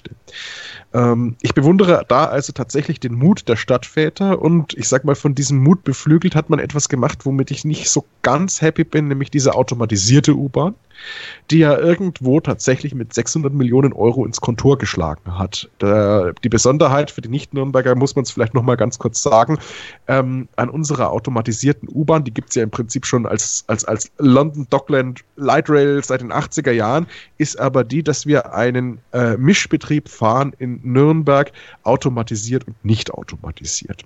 Ähm, und zwar ähm, auf Strecken, die eigentlich nativ für einen vollautomatisierten Betrieb so nicht ausgelegt sind. Das war also eine technische Besonderheit. Die Technologie dahinter nennt sich Rubin. Ähm, und da muss ich ganz ehrlich die Frage stellen, ob man sich das hätte leisten sollen oder ob man die U-Bahn nicht hätte konventionell betreiben können für weitaus weniger Geld. Das, das äh, ist unbestritten. Denn wenn man sich so überlegt, ich weiß nicht, wie viel Schulden Nürnberg hat. Ich glaube, die letzte Zahl, die ich hatte, war 1,4 Milliarden Euro. Es könnte aber auch inzwischen schon, schon, schon, schon wieder um 200 Millionen angestiegen sein. Ich weiß es gar nicht so genau, habe jetzt keine aktuelle Zahl da. Aber wenn man diese Gesamtverschuldung der Stadt Nürnberg mal in Relation mit den Kosten äh, vom Rubin setzt, ist das schon relativ heftig, was dann am Ende auf dem Zettel steht. Nun gut. Nichtsdestotrotz kann ich natürlich auch verstehen, aus welcher Haltung man so ein Projekt begonnen hat ähm, dass das Land, was die Nahverkehrsversorgung, was generelle Versorgung auch mit Infrastruktur wie Internet etc. pp betrifft, da auf eine unbotmäßige Art und Weise abgeschnitten ist. Ähm, das, das, das braucht man nicht zu diskutieren, aber ich denke, das sind von Gründen her anders. Also ich würde nicht sagen, die Nürnberg-Vierter U-Bahn äh, schluckt äh, den, den Kadolsburgern, Seukendorfern und Vinzenzbronnern äh, jetzt den Bus. Ähm, nee, nee, also da hast du mich auch missverstanden. Ähm, mir geht es eher darum, dass man durch diese zentralisierte Sichtweise einfach mal vergessen hat, dass es hintenrum auch noch was gibt. Also, dass es draußen im Land auch noch Leben gibt. So muss ich es ausdrücken. Ja, ja, ja. Und dass man die einfach abgehängt hat, äh, aufgrund dieser Denkweise. Das meinte ich, darauf wollte ich hinaus. Ja, ja, das sowieso. Und, und dann kommen wir nun mal zu den Preisen. Ähm, ich weiß auch nicht, ob es sinnvoll ist, die Preise tatsächlich ähm, ähm, mit, mit, mit, mit anderen Städten zu vergleichen. Es gibt in jeder Stadt einfach unterschiedliche Bedürfnisse. Und ähm, ich sage ja mal so, einen gewissen Preis zahle ich auch dafür, dass unser ÖPNV relativ leistungsfähig ist. Ich denke, es geht gar nicht um den Einzelfahrkartenpreis, sondern es geht um ein gerechtes Tarifsystem. Und das verschiebt den Preis. Und da bin ich in Nürnberg noch nicht ganz happy. Ja. Man ist man ist auf einem richtigen Weg. Der richtige Weg aus meiner Sicht ist der zu sagen, äh, sie versuchen tatsächlich ähm, ähm, Zeitkarten- und Abonnementbesitzer äh, zu belohnen preislich. Das fällt natürlich ein bisschen hinten runter bei den steigenden Preisen, aber es gelingt schon halbwegs. Ja, äh, dass die Einzelfahrt unbandig teuer ist und sich für einen Gelegenheitsfahrer kaum rentiert, steht außer Zweifel. Ja. Wenn du dir jetzt überlegst, äh, die Langstrecke kostet, was kostet die, glaube ich, 310 oder 320, ich weiß es gar nicht, ja. Du möchtest abends äh, aus dem Stadtteil, wie zum Beispiel Rennweg, ins Kino fahren ähm, und du musst dann bezahlen äh, 6,20 oder du machst es zu zweit, äh, dann musst du, dann bist du schon bei äh, über 12 Euro, ja. Da bist du sowas von locker in die Innenstadt gefahren mit dem Auto und hast auch noch das Parkhaus bezahlt. Überhaupt kein Thema. Ja. Mhm. Ähm, und damit wird der Nahverkehr natürlich für, ich sag mal, Gelegenheitsnutzer unattraktiv. Äh, ich glaube, ich habe mich da auch ein bisschen missverständlich ausgedrückt. Also mir ging es eher weniger darum, ähm, um die tatsächlichen Kosten, ähm, oder um die tatsächlichen Kosten, sondern mir ging es einfach nur darum, um diese Begründung, die da jedes Jahr gebracht wird. Und das ist ja jedes Jahr dieselbe Begründung, dass man sich einfach wirklich nur an München orientiert im Rahmen der Begründung, indem er sagt, ey, München ist sogar noch teurer, was wollt ihr denn eigentlich? Naja. Das finde ich, das ist das, das, das Unsehnliche, das ist aus meiner Sicht das Unselige an dieser Diskussion. Ja, also ich muss ganz ehrlich sagen, ich finde es auch problematisch, wenn wir uns mit München vergleichen, in so vielen Punkten. Ja. Ja. ja. ja. Also darauf wollte ich auch hinaus in dem Punkt. Also mir geht es jetzt weniger darum, was es tatsächlich kostet. Es ist, also für, für, für den Gelegenheitsfahrer ist es wirklich irrsinnig teuer und da muss ich vielleicht auch einmal der VGN insgesamt mal ähm, ein bisschen Hirn zusammennehmen, mal ein bisschen überlegen, ob das so sinnig ist, ähm, die Einzelfahrt hier in, in dieser Preiskategorie zu führen. Gut, ähm, natürlich muss alles bezahlt werden, das steht außer Frage, aber ähm, wäre es dann nicht sinniger, hier eine, eine ich sage jetzt mal, vielleicht auch eine smartere Lösung zu finden dafür, muss man vielleicht mal drüber nachdenken. Aber naja, naja, also aus meiner Sicht einen abschließenden Gedanken dazu. Es liegt äh, aus meiner Perspektive tatsächlich an der generellen Finanzierung äh, des Nahverkehrs. Ähm, ich weiß nicht, ob wir das in dem Rahmen schon mal so diskutiert haben, aber ich möchte dieses Argument gern einfach nochmal anbringen, auch auf die Gefahren, dass es der ein oder andere von mir vielleicht schon gehört hat. Ähm, kein Nahverkehr in Deutschland arbeitet wirklich kostendeckend, sondern ist immer ein Zuschussgeschäft von den Kommunen und von den Ländern. In unterschiedlicher Ausprägung, äh, aber keiner ist da wirklich kostendeckend. Ähm, und die Kommunen äh, schauen natürlich auch, dass sie möglichst wenig Geld reinstecken müssen, weil im Prinzip sind alle kommunalen Kassen relativ klamm. Diese Problematik haben wir also auch. Äh, jetzt ist die Frage, wer ist eigentlich der gesellschaftliche Nutznießer ähm, des Nahverkehrs und wer beteiligt sich nicht? Und das ist für meine Begriffe die Wirk Wirtschaft. Ähm, ich, ich, ich, erzähle mal eine andere Geschichte, oder ich erzähle mal eine Geschichte aus den, die ich so mitgekriegt habe über alte Grundigler. Ich habe ja mal in einem grundignahen Unternehmen gearbeitet, die sie so aus den 70er, 80er Jahren erzählt haben. Da haben sie in Langwasser dieses enorm große Fernsehgerätegewerk Werk gehabt und da hat Grundig eine eigene Busflotte unterhalten. Und auf Kosten des Unternehmens die Arbeiter bis aus den hintersten Ecken der Oberpfalz mit dem Bus ins Langwasseraner Werk gefahren und abends auch wieder heim oder zu den Schichten jeweils wieder heim. Die hatten gar keine andere Wahl, denn in dem Moment, in dem es, sie dieses Angebot nicht gemacht hätten, wären die Arbeiter nicht ins Werk gekommen, die von außerhalb gekommen sind. Also mussten sie es tun und mussten selbstverständlich auch, wenn sie ein Interesse daran hatten, dass es weitergeht, diese Kosten auch dafür tragen. Heute hast du sowas kaum mehr. Heute kennt man äh, so Werksbusse überhaupt nicht mehr, weil der öffentliche Personennahverkehr so gut ausgebaut ist, dass diese, dass diese, dass diese Dienste innerhalb der Unternehmen kaum, kaum oder gar nicht mehr nötig sind. Nichtsdestotrotz beteiligen sich die, sich die Unternehmen eigentlich gar nicht am ÖPNV. Bekommen das ein oder andere Feature sogar noch äh, äh, hinsichtlich so von einem Jobticket oder sowas, ähm, um, um die Belegschaft äh, zu motivieren, auf den Nahverkehr umzusteigen, aber an den realen Kosten beteiligt sich da keiner.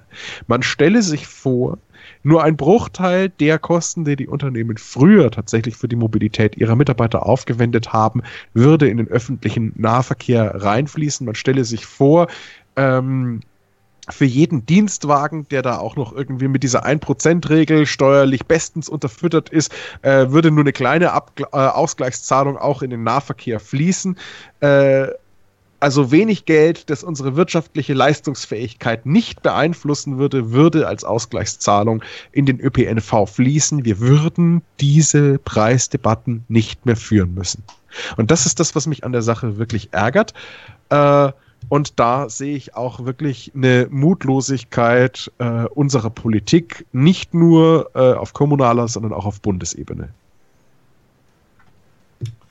Ja, also sehe ich ähnlich. Also nicht ganz hundertprozentig so, aber ich sehe es ähnlich. Ähm, übrigens, mir fällt noch ein Beispiel ein, wo es tatsächlich noch solche Busflotten gibt. Ähm, und zwar ist es ähm, BMW Regensburg hat zum Beispiel noch solche Busflotten. Die kann ihre Mitarbeiter zum Beispiel aus Amberg immer noch mit dem Bus hin. Ja, das kann ich mir gut vorstellen. Oder Dingolfing oder solche Werke, wo du halt auch einfach außen relativ viele ländlichen Strukturen hast, wo es dann zum Beispiel einfach sich nimmer zusammengeht. Ja? Mhm. Äh, aber stell dir doch mal vor, der, der, der Nahverkehr wäre da genauso gut ausgebaut wie hier. Ja? BMW mit würde freiwillig, BMW würde freiwillig keine Mark da drauflegen. Ne? Ja, ja. Aber muss man ganz ehrlich sagen, wenn man Leute nicht zwingt, ja, dann kommt die Kohle halt auch nicht rein. Mhm. Also ÖPNV hat einen gesamtgesellschaftlichen Nutzen und die großen Nutznießer sind natürlich die, ist natürlich die Wirtschaft, ja, die immer ein Interesse daran hat, äh, eine gute Infrastruktur zu haben. Ähm, und äh, dieses Interesse auch, wenn es zum Beispiel um Neuerschließungen gibt, wir hatten gestern dieses Beispiel mit dem Siemens Campus in Erlangen auch wirklich äh, breitest öffentlich artikuliert. Aber wenn es um die Kohle geht, dann wird im besten Fall ein Heiermann gezahlt, aber für den regelmäßigen Unterhalt eigentlich gar nichts. Ähm, das bei, äh, das, wenn man sich überlegt, dass die großen äh, Konzerne sowieso Steuervermeider sind, ist eigentlich skandalös. Lassen wir mal einfach so stehen, sagen wir so. Okay. Ja, ähm, Monique, ähm, ich hatte ja doch noch eine ganz bestimmte Frage an dich. Ähm, wir haben jetzt gerade auch das Thema Mobilität gehabt. Du hast ja ein wahnsinnig mobiles Schaf, Emily. Ja, Ähm, es ist ein Kuscheltier.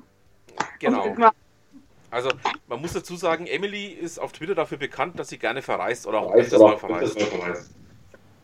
Ja, macht sie. Gelegentlich. Und ähm, jetzt hat sich für mich einfach mal die Frage ergeben, es gibt ja viel Fliegerprogramme, es gibt hier Bahnfahrerprogramme und ähnliches. Ähm, und Emily verreist ja gerne mit DHL. Hat sie denn eigentlich schon eine eigene Goldkarte? Nee, aber ähm, es gibt noch ein Kuscheltier, Ludwig Löwe heißt er, der ist tatsächlich 90 Prozent seiner Zeit unterwegs. Der hat auch noch keine. Der hat auch noch keine, okay. Da dachte ich mir, das muss ich jetzt wirklich mal fragen, weil ähm, irgendeinen von beiden habe ich neulich wieder auf Reisen beobachtet über Twitter. Also ich weiß gar nicht, wer Ja. es war. Äh, dann definitiv Ludwig, der war nämlich derzeit, ich glaube, ich weiß nicht, irgendwo, wo, es, wo Pinguine lebten und da war Emily natürlich sehr begeistert. Mhm. Verstehe. Michi, ähm, da muss man dann schon sagen, das ist ein wirklich viel beschäftigt, oder das sind viel beschäftigte Tiere, oder? Ja, äh, Ähm, ich glaube, die Idee ist ursprünglich daraus entstanden, die Kuscheltiere zu verreisen. Ähm, also bei Emily war es so, ähm, ich habe mal einen Bericht gesehen im Fernsehen. Da gibt es in Berlin tatsächlich eine Firma, wo man sein Kuscheltier hinschicken kann und die machen mit den Kuscheltieren dann so eine Sightseeing-Tour. Und die machen dann da Fotos und schicken das den Besitzern halt wieder zurück.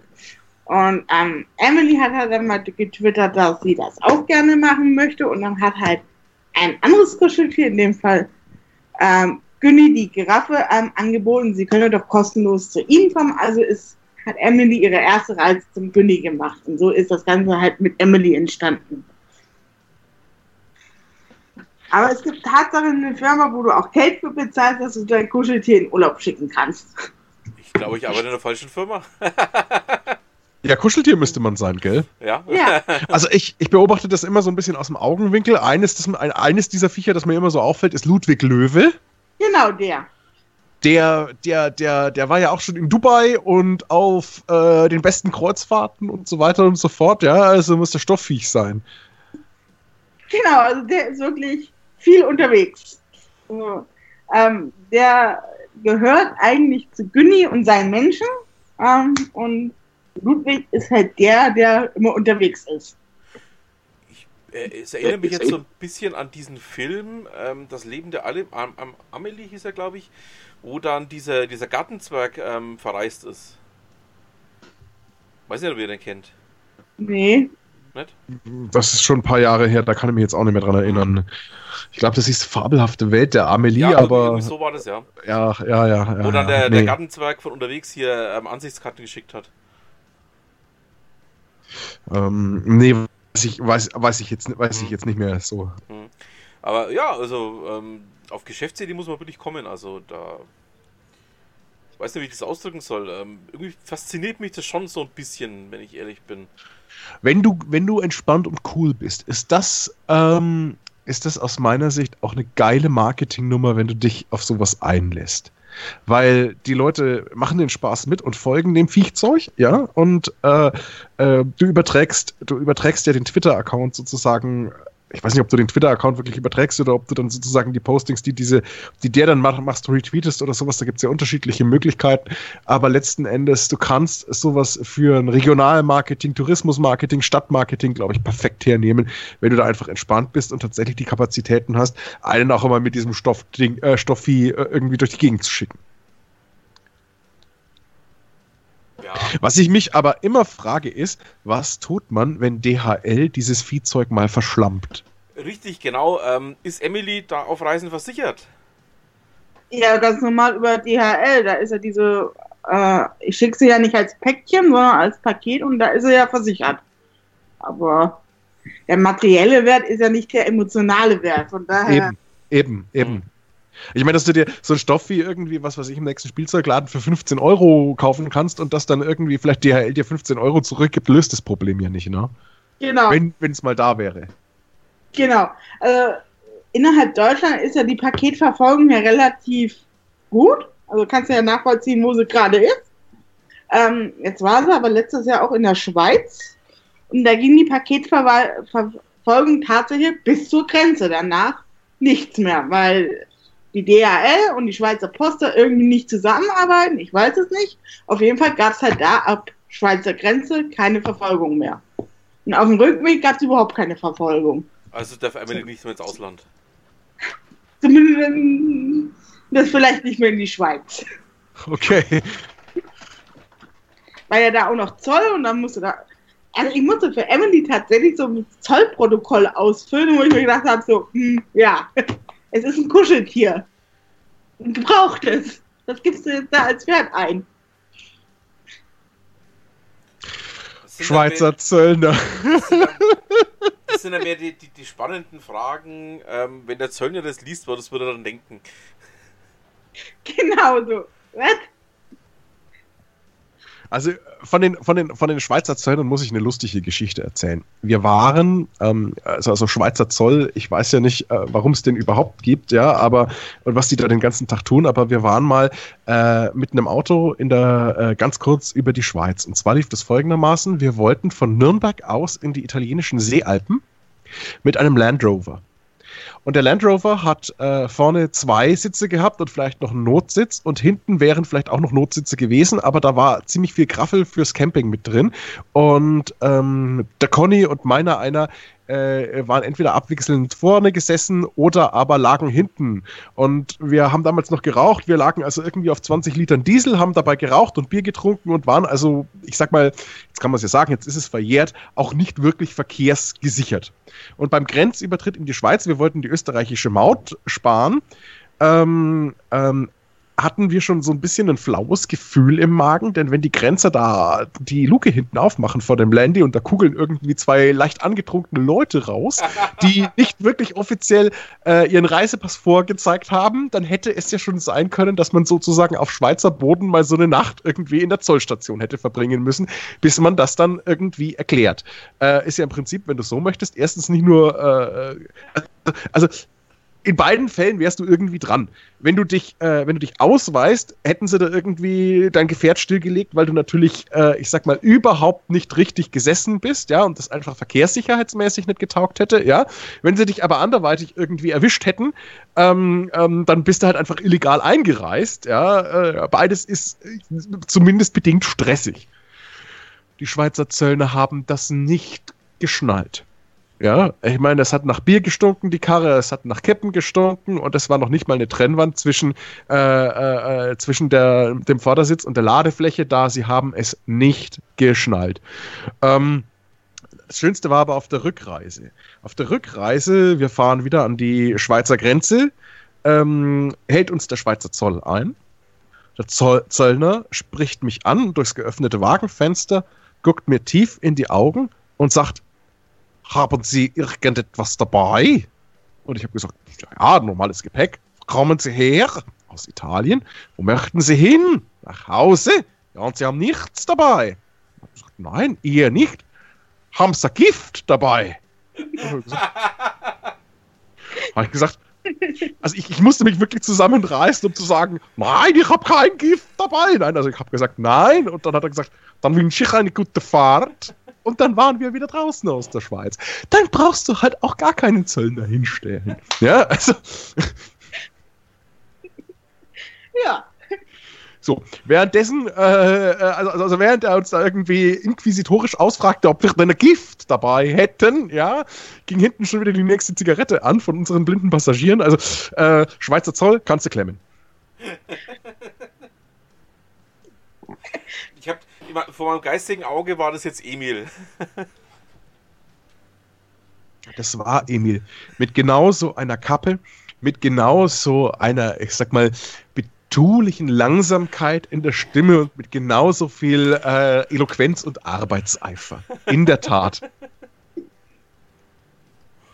Also ich will den Schweizern, ich will den Schweizern nichts Böses. Ja? Äh, wir verdanken ihnen den Appenzeller, das Käse von Düdi Toblerone, Studer Revox, aber äh, in solchen Fällen würde ich mir halt dann überlegen, den Zoll einfach sein zu lassen. Ich meine, kostet Geld. Aber leider ist das ja EU-Außengrenze, von daher ist ja da nichts mit Schengen. Ja, und ich finde, das muss man auch sagen, in vielerlei Hinsicht, äh, wenn man sich überlegt, wie nah Deutschland und die Schweiz aneinander sind und wenn man sich dann auch überlegt, zum Beispiel, aber es muss ein lumpiges, da haben wir es doch gerade gehabt, ein lumpiges DHL-Päckler sein. Das kostet was, was ich europamäßig, keine Ahnung, 13 Euro und in die Schweiz kostet es 25 oder irgendwie sowas, ja, weil es die Schweiz halt ist, ja, und nicht EU. Ja. Warum? Da fragen sich einige Schweizer tatsächlich auch. Also ich kenne eine Schweizerin, die richtig tierisch darüber auf, dass sie nicht in der EU sind und nicht mit dem Euro zahlen können. Tatsache. Ja, ich. Wobei ich mir dann immer frage, wäre die Schweizer Schokolade noch so gut, wie sie jetzt ist? Nein, wäre sie wahrscheinlich nicht. Also, also ich finde, ich finde diese regionalen Unterschiede auch, auch, auch durchaus wünschens- und erhaltenswert. Und die Schweiz als eine der ältesten Demokratien, funktionierenden Demokratien, die wir haben, tut, glaube ich, so, wie sie sich aufgestellt hat, auch wirklich gut daran. Das, äh, das ist für mich alles kein, das ist für mich alles kein Widerspruch und kein Nachteil. Äh, es ist, denke ich, bloß im Grenzverkehr ein Nachteil. Ich habe einen guten Freund, äh, der jetzt, äh, der, der immer zwischen Basel und Berlin hin und her pendelt. Und ähm, du verdienst in der Schweiz exzellent, das ist ganz klar, aber es nutzt dir wenig, wenn du dir dieses Preisniveau anguckst, das dort gefahren wird. Also, das ist, wenn du dort, wenn du dort ansässig bist und dort arbeitest, äh, eine ganz normale Geschichte, brauchen wir nicht drüber reden, aber es ist natürlich ein bisschen strange. Und andererseits genießen natürlich die Schweizer es unglaublich, äh, äh, keine Ahnung, dann äh, in Lörrach, Lörrach über die Grenze zu gehen und da ordentlich in Deutschland für, für ein paar Groschen einzukaufen, ja, oder keine Ahnung, auch in Luxemburg einzukaufen oder was auch immer, ja, das ist klar. Ja, ja. Also sehe ich schon auch so. Ähm, wobei, man muss ja wirklich, oder ich muss den Schweizern immer zugute halten. Ich mag ja irgendwie ihre Art. Ich, ich kann es nicht beschreiben. Ähm, irgendwie, irgendwie finde ich das absolut sympathisch, wie die, auch, wie die auch drauf sind. Und ich glaube, dass wenn die der, der EU beitreten würden, würde das verbessert werden. Ich glaube auch, dass es in der Schweiz keine Mehrheit für die EU gibt. Ich denke, dass das auch eher so die Ausnahmen sind, die wirklich zur EU dazugehören möchten. Sind, glaube ich, ganz glücklich mit ihrer Insel, sage ich mal. Ja, aber weil sie sich tatsächlich aus vielen Gründen auch leisten können. Also wenn ich jetzt zum Beispiel mal ähm, angucke, äh, die Schweiz als, als, als, als Nicht-EU-Mitglied profitiert in vielerlei Hinsicht alleine schon, ich sage jetzt mal wegen ihrem jetzt zwar angezogenen, aber, aber wegen ihrem, ich sag mal dann doch sehr exklusiven Bankenrecht auf der einen Seite. Und wenn ich das dann so ein bisschen in, in, in Relation setze, äh, zum Beispiel zum Brexit, wo ich ziemlich sicher bin, dass Großbritannien durch den Brexit bitter verlieren wird, äh, dann sind das einfach Dinge, die du nicht vergleichen kannst. Die Schweiz ist von ihrer Geschichte, von, von, von ihrer Geografie, äh, von, von ihren internationalen Verbindungen einfach in so einer besonderen Sonderstellung, dass man, dass man, dass man das nicht, dass man das nicht miteinander, miteinander vergleichen kann. Ja, ja, also denke ich auch, aber ähm, Jetzt mal eine, ganz andere Frage. Ähm, Gibt es in der Schweiz denn eigentlich auch Whisky? Ich, ich bild mir ein, ja. ich kann dir die Marke gar nicht sagen, aber ich, ich bild mir tatsächlich ein, dass es, dass es in der Schweiz auch Whisky gibt. Whisky gibt es ja jetzt im Prinzip, äh, wird ja jetzt in, in, in, in jeder Wurstkuchel Whisky gebrannt, ja. Äh, ja, sogar hier in Zeugendorf wird es gebrannt. Also, das habe ich auch erst heute erfahren. Äh, erzähl mal, was ist denn das für einer? Also, ich habe es vorhin, als ich beim Netto war, habe ich das ähm, mit einem Ohr mitgehört, dass die da hier gerade eine Brennerei machen wollen, also aufbauen wollen. Ja, das, ja. das war nicht ein Gespräch, was ich verfolgt habe, aber der hat, der hat erzählt, dass er jetzt alles bestellt hat für die Whiskybrennerei und dass er Ja. das Ganze jetzt dann irgendwann demnächst hochziehen will. Also ich bleib da mal dran, vielleicht kriege ich noch mehr mit. Okay, okay. Ja, es gibt für mich da aber auch deutliche Unterschiede. Whisky ist nicht gleich Whisky und vieles, was ich sag mal die fränkischen Obstbrenner da als Whisky deklarieren, ist im Kern eigentlich keiner. Also ich denke, da muss man schon unterscheiden.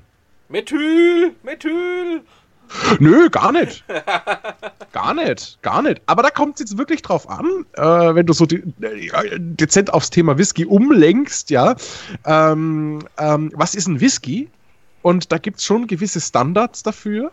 Und äh, ich sag mal, offizielle Standards, so nach, nach Lebensmittelbuch oder, oder ich sag mal auch gesetzliche Standards auf der einen Seite, die sich international natürlich auch immer mal wieder so ein bisschen unterscheiden, auf der einen Seite und unter den Whisky-Trinkern aber auch letzten Endes von der Art, wie es gemacht wird, auf der anderen Seite. Mhm. Ähm, kann ich einen ganz kurzen Exkurs dazu machen. Äh, die Hauptwhisky-Produzenten äh, äh, der Welt, die man als solche wahrnimmt, sind äh, auf der einen Seite die USA, wobei da sehr viel Untrinkbares geliefert wird, Irland und Schottland auf der anderen Seite und, das darf man nicht vergessen, inzwischen auch Japan und Indien. Indien, das habe ich ja total spannend gefunden, als ich das mal gehört habe. Naja, ich hatte mal das Vergnügen, einen äh, rauchigen Whisky trinken zu dürfen, der aus Goa kam und relativ jung war. Und ähm, wenn du mir den als einen schottischen Eiler Whisky verkauft hättest, hätte ich das wahrscheinlich sogar abgenickt. Ähm, und warum war der jung? Äh, auf Goa ist es so heiß, dass die Fassreife einfach durch die Temperatur derartig unterstützt wird, dass ein junger Whisky verhältnismäßig alt schmeckt. Und das waren sehr anständige Tropfen und äh, ich war ganz angetan. Und es gibt nicht nur diesen indischen Amrut, den jeder kennt, sondern es gibt da etliche andere kleinere Distillen auch, die ordentlich abliefern. Und äh, äh, Indien und China sind riesengroße Whisky-Märkte und da ist es natürlich nahestehend, äh, nicht nur auf die Importe aus Japan, Schottland, England und Amerika zu setzen, sondern sich auch selber zu engagieren, ganz klar. Was ich ähm, auch in dem Zusammenhang ja spannend finde, ähm, was du auch vorhin schon erwähnt hast, ich trinke ja seit, seit knapp zehn Jahren jetzt kein Alkohol mehr. Ähm, wie du es vorhin so schön charmant formuliert hast, ähm, mit einem Abstinenzler über Alkohol zu reden, das wird lustig. Ähm, wobei Abstinenzler bin ich einfach nicht. Ähm, es geht einfach nur darum, ich kriege Kopfweh auf Alkohol und deshalb lasse ich es. Ähm, aber ich, ich persönlich finde es spannend, ähm, also auch sowohl das Thema Whisky als auch das Thema Biere ähm, zu besprechen, weil ich es eben auch nicht mehr trinke. Okay. ja, gut. Ähm, also, die, Weil ich, also ich war ja ich- passionierter Whisky trinken, muss man dazu sagen. Also ich habe es ja, Ja. aber nach einem Glas habe ich dann dermaßen Schädelweh gehabt, dass es einfach vorbei war für mich. Ja, wenn man es wenn man's nicht, mehr- wenn man's nicht mehr verträgt, dann ist auch jeder Genuss dahin, das ist schon ganz klar. Also, ähm, man muss, du wirst lachen, Bier und Whisky sind sehr, sehr eng beieinander, was einfach an der, an der Herstellung letzten Endes liegt.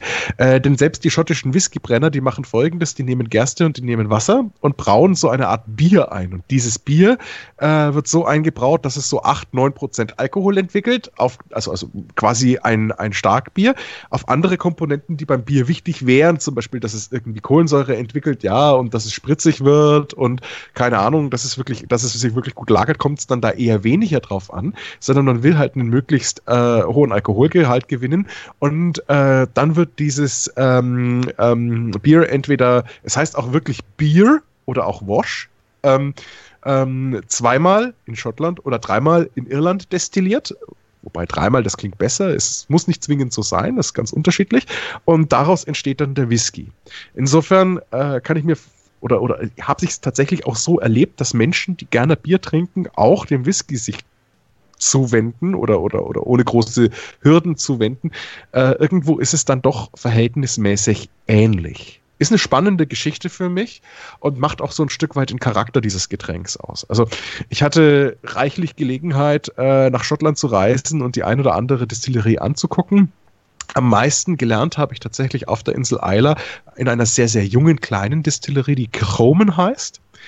Äh, dort hat man äh, am Anfang der Brennereiführung nämlich tatsächlich äh, in der großen Mash-Ton, also den großen Behälter, wo das Bier angesetzt wird, äh, ähm, ähm, ähm, an, an so einer Schnur einfach so einen, so, einen, so einen Metallzylinder runtergelassen und einfach mal von der Wash, also von dem Bier, was hochgeholt und einfach zum Verkosten gegeben. Und ich war einer von zwei aus der gesamten Reisegruppe, die sich überhaupt getraut haben, dieses Zeug tatsächlich zu trinken. Und ich war am Ende erstaunt, als wir dann das fertige Produkt verkostet haben, wie viel, ich sag mal, grundständiger Geschmack von diesem Bier nach zweifacher Distille Distillerieprozess tatsächlich im Endprodukt, im Endwhisky noch drin sind. Das war für mich so ein echter, ich möchte sagen, Augenöffner. Ähm, also Bier und Whisky sind eng miteinander verwandt. Auch in Nürnberg wird ja ein Whisky hergestellt, der Iris Red äh, in der Hausbrauerei Altstadthof am Fuße der Burg in der, in der Bergstraße. Ähm, die sich als kleine Brauerei ja dadurch hervorgetan haben, dass sie äh, das traditionelle alte fränkische Rotbier, das ja irgendwann mal komplett verschwunden ist, wiederentdeckt haben und wieder gebraut haben, somit als eine der ersten. Jetzt macht es Schanzenbräu und manche anderen sind da auch auf den äh, Zug aufgesprungen im Bereich der Craft-Biere, aber das waren tatsächlich die, die das so ein Stück weit aus Traditions- und Identitätsgründen als erstes gemacht haben. Und die brennen daraus eben auch äh, einen Whisky den sie auch tatsächlich in ihren eigenen Fässern reifen lassen. Weil jetzt kommen wir zum Thema, was ist ein Whisky? Ein Whisky ist letzten Endes jetzt keine Lebensmittelbuchdefinition, sondern die Definition von Michi Vorn, äh, ein aus einem Bier, aus einer bierähnlichen äh, Grundsubstanz ähm, destilliert, dis, destilliertes Getränk, das in einem Fass zu reifen hat. Ähm, und zwar mit durchaus mit einer gewissen Länge. Also man sagt ganz offiziell, in Europa ist es so, es darf sich dann Whisky nennen, wenn es wirklich drei Jahre im Fass gelegen hat. Drei Jahre und ein Tag und es ist ein Whisky. Ja, damit bin ich nicht so einverstanden. Ich finde, so ein Whisky äh, entwickelt durch eine längere Lagerung ähm, seinen Charakter. Wenn du jetzt in einen Edeka-Supermarkt gibst und dir eine Standardflasche Scotch holst, ja, sagen wir wirklich einen Single Malt, so, keine Ahnung, holst du einen Lafroig oder, oder, oder holst du auch einen Glenfiddich, dann bist du in aller Regel mit, einem, mit einer Fasslagerung von mindestens 10 oder 12 Jahren unterwegs. Und die teuren Whiskys können auch schon mal wirklich 20 Jahre oder sogar 25 Jahre. Ja, so äh, unter, unter 10 Jahre, das ist ja, ähm, das ist ja Spülwasser. Gar nicht. Gar nicht. Das kann ultra interessant sein. Kann, okay weil, weil sich der Whisky total verändert im Fass. Ähm, der, der, der Whisky, wenn er direkt aus der Brennblase kommt, ja, ist klar. Das ist im Prinzip klarer. Die mhm. Farbe und viel vom Geschmack bekommt er jetzt nicht nur durch die, durch die Grundlage des Biers und durch, ich sag jetzt mal, den Geschmack und den Härtegrad des Wassers, sondern auch durch äh, das, das Fass, verwendete oder? Fass. Durch ja. das verwendete Fass. Wenn du jetzt so ein Whisky ins Fass reinpackst, und du lässt den lange liegen. Ich, ich mache es jetzt ganz holzschnittartig, da gibt es ganz viele Nuancen, die das beeinflussen. Ähm, dann ist es schon so, äh, je länger er liebt, desto weicher und milder wird er.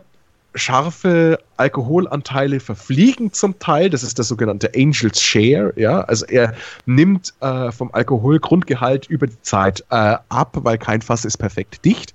Ähm, er geht in Interaktion mit dem Holz, löst also Holzaromen raus, scharfe Alkohol- und Fuselölaromen diffundieren in das Fass, Fass wieder selbst hinein äh, und somit verändert sich der Charakter. Wenn jetzt der New Make, also der reine Alkohol, einen sehr prägenden Charakter hat äh, und du lässt ihn kürzer im Fass, sieben Jahre, acht Jahre, im Fass, kann es durchaus sein, dass, diese, dass dieser Charakter dominiert und der Alkoholgehalt höher ist. Wenn du also wirklich den Whisky so abfüllst, wie er aus dem Fass kommt. Ähm, und das kann bei dem Single Malt interessant sein. Beispielsweise die auf der Eiler, die machen einen sehr rauchigen Whisky.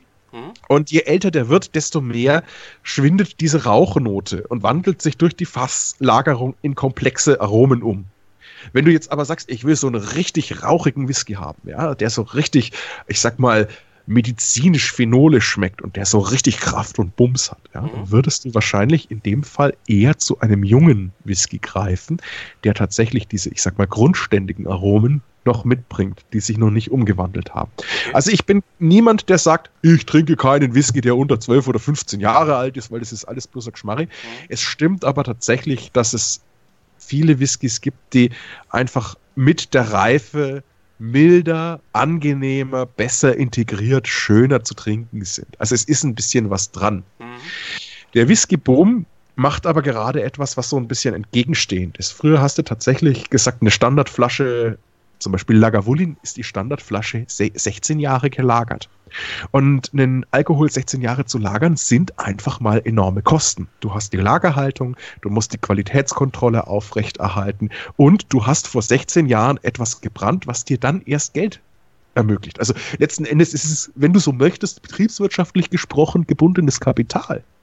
Und deswegen versuchen jetzt viele Whisky-Distiller sogenannte, ich sag mal, No-Age-Statement Flaschen herauszubringen. Also Flaschen, auf denen kein Alter mehr steht, mhm. sondern irgendein toller Name, wie zum Beispiel Corey Reckon oder Kill Dalton oder äh, äh, Grand Reserve, ja, oder Distillers Reserve oder Special Edition oder keine Ahnung, was nicht alles, ja.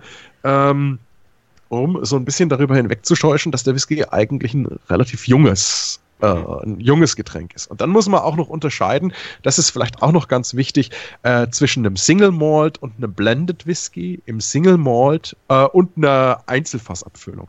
In der Einzelfassabfüllung ist also wirklich der pure Malt Whisky drin, äh, so wie er aus dem Fass kommt. Das ist die beste und teuerste Variante und nicht jedes Fass ist ungeblendet, also unverschnitten gut. Ja? Das ist dann sozusagen schon die Creme de la Creme, die aber auch einen sehr, sehr eigenen Geschmack entwickeln kann.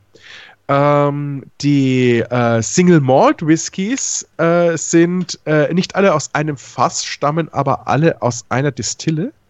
Und in den Blended Whiskys sind Whiskys mehrerer Distillen und durchaus auch ein Grain-Anteil. Also Grain ist im Prinzip klarer Sprit, wenn du so möchtest. Ja? Ja. Jetzt kann man natürlich sagen, okay, die Blended Whiskys sind dann die geringste Qualität.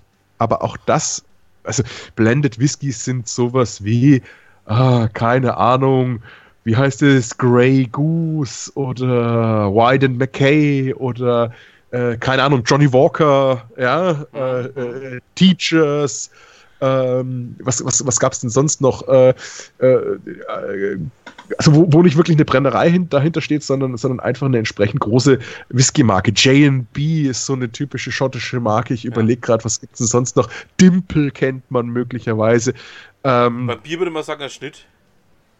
na, der Schnitt, der, bei- beim, beim Bier hast du es nicht. Du mischst keine zwei unterschiedlichen Biersorten. Beim Wein würdest du sagen, es ist Ja. ein, ist ein Cuvée. Oder äh, Ja? Cuvée, Entschuldige, Cuvée. Genau. Ja, bei, das, bei, beim Bier, der Schnitt ist ja im Prinzip bloß ein Glas, das anzapft worden ist. Also wo es einfach on, anzapft hast, das mit Schaum aufgefüllt wird, sich dann setzt und im Prinzip Hälften vom Bier macht. Also ich trinke gerne mal einen Schnitt, wenn es gehst, noch schnell im Stehen einen kurzen Schnitt. Das ist eine angenehme Tradition, aber da kriegst du trotzdem ein sortenreines Bier rein.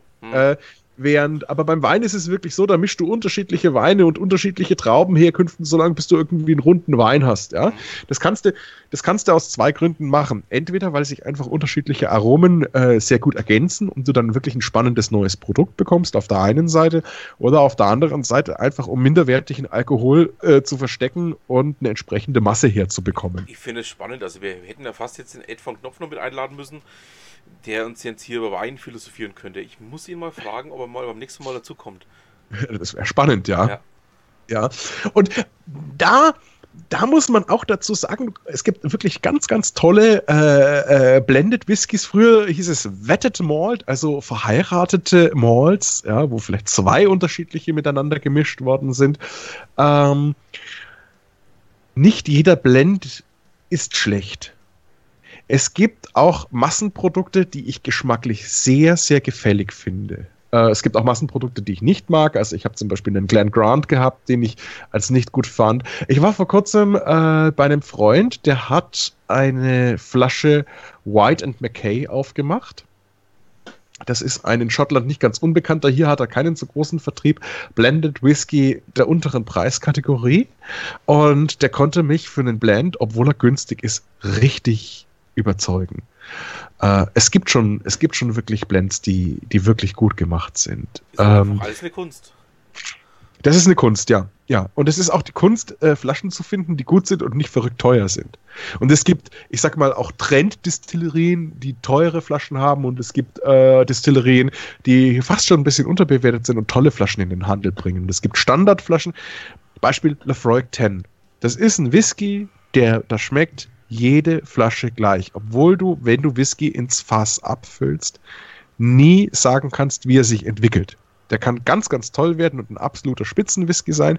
Der kann aber auch einfach eine Fehlnote entwickeln und im Prinzip Sprit sein. Das weißt du vorher nie. Hm. Und trotzdem schaffen sie es immer wieder, diese Whiskys so zu blenden, dass du einen, ich sag mal, annähernd gleichen entsprechenden Geschmack hast. Und wenn auch die ganzen Whisky-Konnoisseure sagen, nein, ich mag nur Einzelfassabfüllung, ich äh, äh, trinke da wirklich nur das Allerbeste der Besten, so muss ich trotzdem sagen, als ein eher geerdeter Mensch, dass es wirklich sehr, sehr gute Standardflaschen gibt, die einfach über Jahrzehnte ein anständiges Niveau liefern und für ein vernünftiges Geld zu kaufen sind, je nach Geschmack. Also ähm, ich sag's ganz ehrlich, meine teuerste Flasche, die ich zurzeit habe und die ich trinke, die kostet 120 Euro. Drüber würde ich kaum gehen wollen, äh, weil für mich es dann auch kein großer Genuss mehr ist. Ja? Das ist, glaube ich, eine ähnliche Glaubensfrage, wie wir es mal in den 90er mit Wasser hatten. Da gab es ja dann auch ganz plötzlich, ähm, äh, ja, einen regelrechten Hype aufs Mineralwasser und ähm, man trinkt nur noch gewisse Wasser und alles andere ähm, trinkt man nicht mehr und es muss möglichst teuer sein und muss möglichst diese Geschmacksnuancen haben. Ähm, ich, ich, behaupte jetzt einfach mal, es ist genauso ein Hype, ähm, da hier ähm, gewisse, ja, gewisse, gewisse Dinge ähm, rauszulesen. Aber wie gesagt, was, was, du sagst, ist eigentlich das, was ich auch denke, also dass, dass man da hier äh, ja, einfach mal geerdeter sein muss, einfach auch mal ein bisschen zurück sich selber nehmen muss und einfach mal sagen muss, okay, äh, bis dahin gehe ich, aber ich gehe nicht weiter. Auf der einen Seite preislich, das ist schon ganz richtig, und auf der anderen Seite muss ich dir ganz ehrlich sagen, ich finde, man sollte sich da auf der einen Seite frei von Dünkel machen und auf der anderen Seite auch so ein bisschen frei von Marketing-Einflüssen, in Anführungsstrichen. Natürlich kaufst du nicht einfach nur eine Flasche Whisky, sondern du kaufst damit natürlich eine Story drumherum und du kaufst eine bestimmte Aufmachung und du kaufst damit eine Sehnsucht nach Schottland oder ein bestimmtes Lebensgefühl, irgendwie sowas. No? Ne? Das, das, ist, das ist freilich mit dabei. Aber ich würde tatsächlich sagen, man soll den Dünkel lassen und sich, und sich einfach mal sich einfach mal überraschen lassen. Also dieser White and McKay war für mich dahingehend eine Entdeckung, weil der in Deutschland gehandelt wird, irgendwie der Liter zu 22 oder 23 Euro. Das ist also wirklich schon ein unteres Preissegment. Mhm. Du bist ein bisschen über Aldi, ja, aber wenn du das runterbrichst auf einen 0,7er Preis, bist du bei der Flasche irgendwo bei 16 Euro. Das ist selbst im, im, im Supermarkt äh, wie Edeka eher noch das Einsteigersegment. Wir wollen jetzt nicht von Queen Anne und Dracke Rauchzart und so einem Zeug reden, aber das ist wirklich ein Einste äh, Einstiegssegment. Wenn der mhm. gut gemacht ist, ähm, dann, dann, dann, dann ist da überhaupt nichts dagegen zu sprechen. Und es ist manchmal wirklich sehr, sehr heilsam, einen Whisky blind zu verkosten. Mhm. Also ich meine, mit blind jetzt, das kann man auch machen, das ist vielleicht auch hilfreich, weil natürlich die Farbe und auch das Verhalten, wie ein Whisky sich im Glas schwenkt und äh, äh ähm, ähm, ähm, auch schon Hinweise auf, auf Qualität geben kann kann man sich aber auch sehr schnell, also bloß bei einer rein optischen Bewertung kann man sich auch sehr, sehr schnell irgendwie schneiden, das muss man auch sagen. Ähm, aber tatsächlich einfach mal einen Whisky blind zu verkosten. Ich mache das, das ist, das ist bei uns ein ganz nettes Spiel. Äh, manchmal bitte ich tatsächlich meine Partnerin mir einfach aus, wir haben jetzt gerüttelt 20 Flaschen offen in etwa, äh, einfach einen x-beliebigen äh, zu bringen und äh, dann äh, versuche ich zu erriechen und zu erschmecken, welcher das ist. Das ist natürlich bei einer Auswahl von 20 Flaschen, die man irgendwo so ein Stück weit kennt, auch nicht so wahnsinnig schwierig, aber selbst bei so einer kleinen Auswahl liege ich tatsächlich manchmal daneben. Das ist die eine Geschichte. Die andere Geschichte ist für mich die, ich lasse mir gern, wenn ich mit Freunden mal einen Whisky trinke, auch tatsächlich einfach mal einen so geben und, und verschaffe mir einen Eindruck, ohne zu wissen, woher der kommt. Mhm. Und auf so, und da äh, muss ich ganz ehrlich sagen, habe ich teure Whiskys bekommen, die man wirklich nur zu besonderen Gelegenheiten trinkt, die mich enttäuscht haben. Und äh, da habe ich auf der anderen Seite aber auch Whiskys bekommen, äh, die eher im günstigen Segment angesiedelt waren und mich wirklich überraschen konnten. Das ist ein spannendes Thema und da schließt sich dann auch wieder meiner Meinung nach der Kreis zum Bier. Ähm, wir sind ja in der Region der Welt mit den meisten oder mit der, mit der größten Brauereidichte. Das muss man ja auch mal dazu sagen. Ja. Und ähm, und mit aus meiner Sicht auch wirklich der höchsten Qualität. Ja, richtig, richtig. Da bin ich auch komplett bei dir. Und weiß nicht, ob du das verfolgt hast, aber es gibt ja jetzt ähm, auf Star FM diese, diese Reihe Das Bier nach vier, wo jemand drei Biere blind verkosten muss und muss dann sagen, was er da gerade trinkt. Ja, und, das kenne ich nicht, nein. Ne, kennst du nicht? Also, muss ich sagen, ähm, es ist ja spannend, wenn man, wenn man da auch ein bisschen zuhört. Das ist immer so Freitagnachmittag, so kurz nach 16 Uhr ist das. Ähm, da kannst du dann was gewinnen dafür, da kannst du dann einen Monat lang ähm, umsonst beim Getränkehändler einkaufen. Aber das geht jetzt gar nicht. Es geht einfach nur darum, ähm, einfach die, diese Nuancen, die diese, diese unterschiedlichen Geschmacksrichtungen noch ausmachen. Ähm, ich finde sowas immer spannend mit anzuhören. Ja, ja. Also ich muss, ich muss ganz ehrlich sagen, ich habe mit diesen, mit diesen ganzen, mit diesen ganzen Sensorikgeschichten durchaus ein bisschen ein Problem. Ich bin jetzt ein Mensch, der wirklich wortgewaltig ist und der Geschmäcker auch beschreiben kann. Aber was manche Leute da rauszuschmecken meinen, ist für mich manchmal schon abenteuerlich. Das gilt beim Wein genauso fürs Bier und beim Whisky kannst du es ja extrem machen. Ja? Mhm. Also äh, von Schokolade über Butterscotch und unterschiedlichste Früchte bis hin zu Holz, Gummi, Teer, Hansaplast, Narkosemittel oder irgendwie sowas ist da ja alles dabei. Ja, du wirst lachen, es gibt tatsächlich Whiskys, die im besten Wortsinne medizinisch schmecken. Ja? Und da ist die Frage, ist es noch Geschmack oder ist es schon Fehlnote? Ich kann es dir nicht sagen. Also da wird ja irgendwie alles beschrieben. Ja? Ähm, und äh, beim Wein ist es manchmal ähnlich lustig, dass sie sagen, ja, sehr mineralischer Südhang, bla bla bla, keine Ahnung was. Wo ich dann mir auch denke, ey Leute, einfach mal ein bisschen locker durch die Hose atmen und sagen, sauft sich geil, passt. Nein, nein, ich will gar nicht so.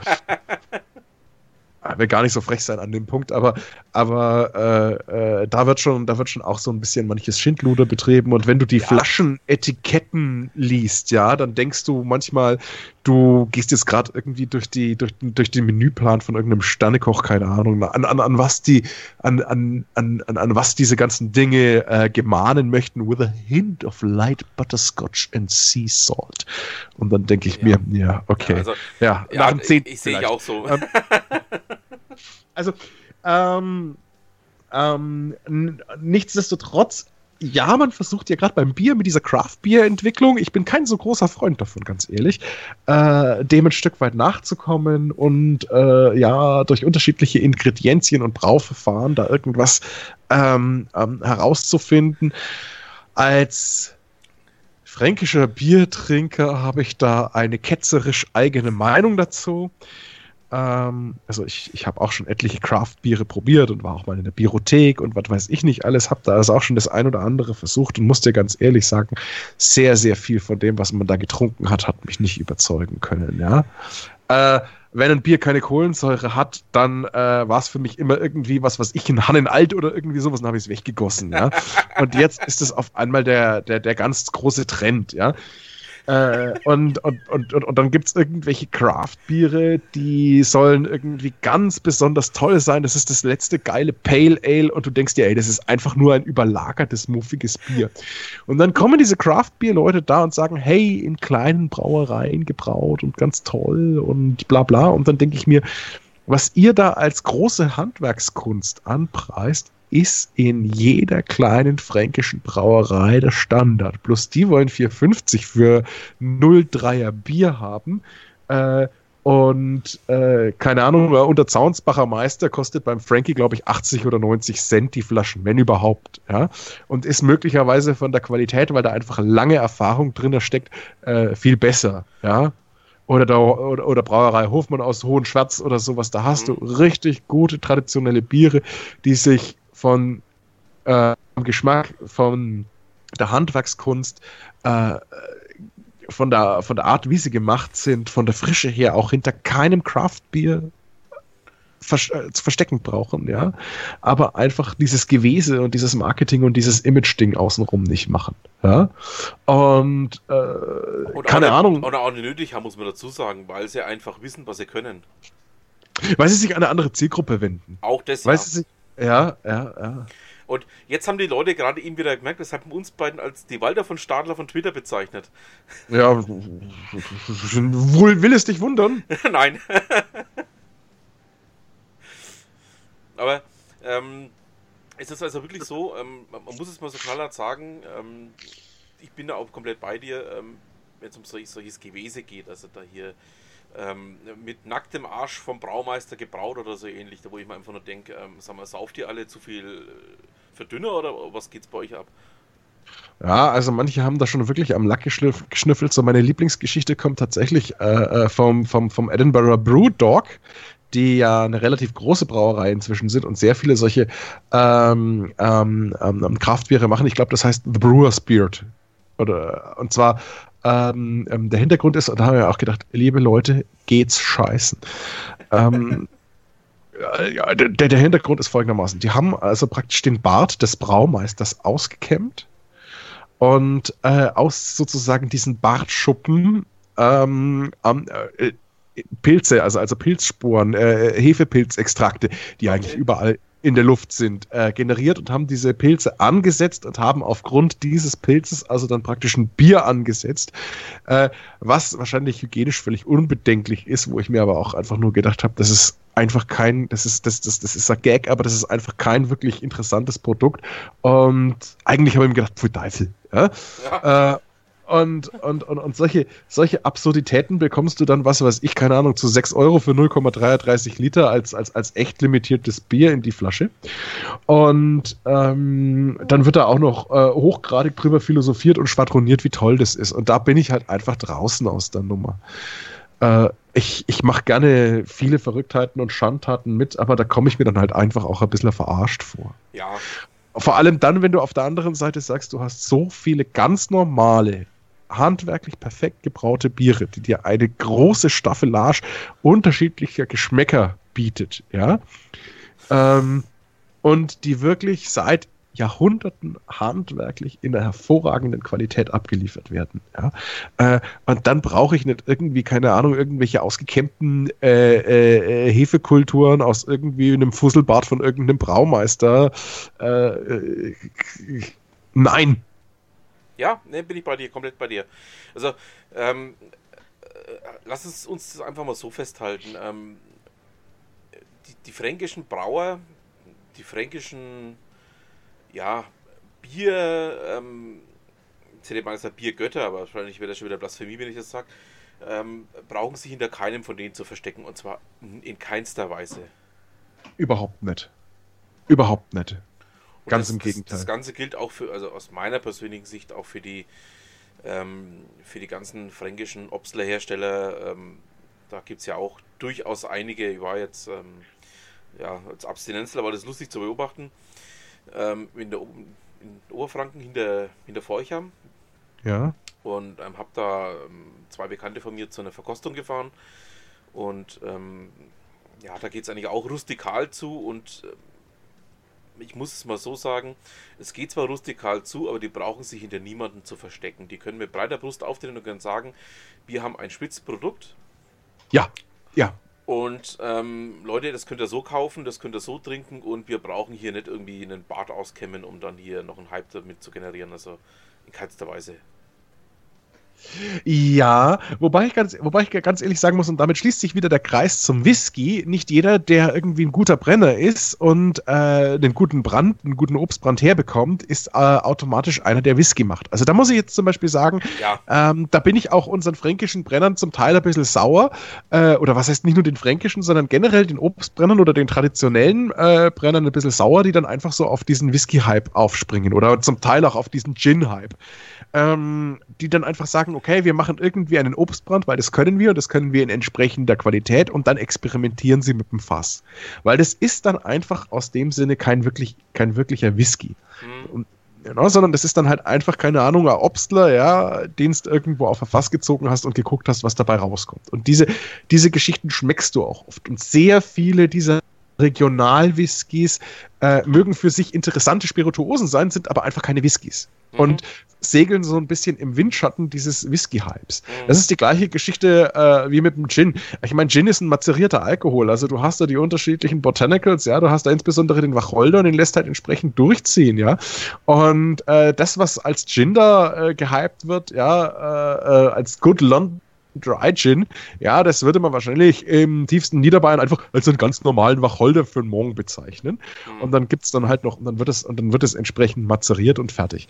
Also da finde ich, sollte man auch so ein bisschen,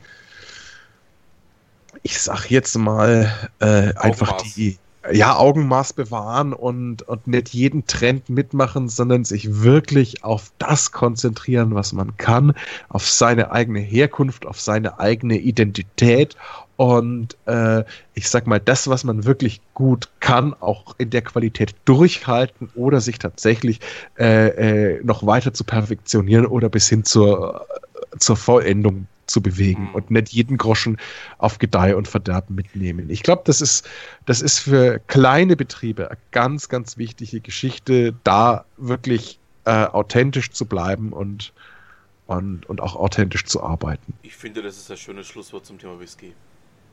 Gut. Wir haben noch ein kurzes Thema. Das ist ähm, mir heute früh aufgefallen bei dir, Michi. Ähm, Plattenspieler. Du hast dich heute früh, ähm, ja, wie will ich es ausdrücken? Du hast dich heute früh mal kurz ausgelassen zum Thema Plattenspieler. Erzähl mal, was war da los? Naja, also das wird jetzt, das wird jetzt wieder so ein langes Ding wie beim Whisky. Nein, keine Ahnung. Ähm, Okay, ich, ich, ich, ich, mach's, ich versuch's mal. Nee, nee, ich mach's trotzdem lang. Ähm, wenn's, wenn's kurz wird, wird's A wieder nix. Äh, da müssen deine Hörer jetzt durch. Ähm, ich sammle Schallplatten. Eigentlich seit ich, seit ich Jugendlicher bin. Und zwar aus dem damaligen Grund, ich bin ein 81er Jahrgang und wenn du dich so an die 90er Jahre erinnerst, wenn du dir irgendwo ein Album gekauft hast auf CD, dann hat es, keine Ahnung, mal 32, 35, 40 Mark gekostet. Und Oh ja. äh, die, Schall die Schallplatten waren, und die Kassette war deutlich günstiger und am günstigsten war aber am Schluss letztlich die Schallplatte. Da bist du mit 20 Mark rausgegangen, ja. Und ähm, ähm, so für den Schüler war 10, 15 Mark haben oder nicht haben, ne? war mit der Freundin auch zwei Cappuccino trinken irgendwo, äh, durchaus schon mal eine relevante Geschichte. Und dann haben wir Schallplatten gehabt. Und zum damaligen Zeitpunkt, als ich dann angefangen habe, mich so für so 70er Jahre Rockgeschichten oder so zu interessieren, gab es an jeder Ecke noch irgendwelche gebrauchten Schallplatten, also Schallplattengeschäfte mit gebrauchten Platten, ja.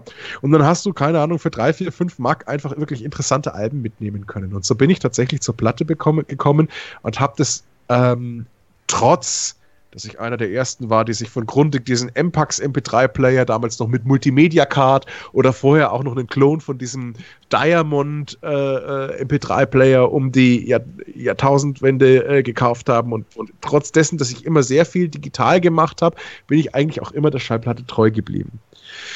Ja, und irgendwann geht es darum, dass du, dass du einen Plattenspieler brauchst. Ähm, vielleicht in einer etwas besseren Qualität.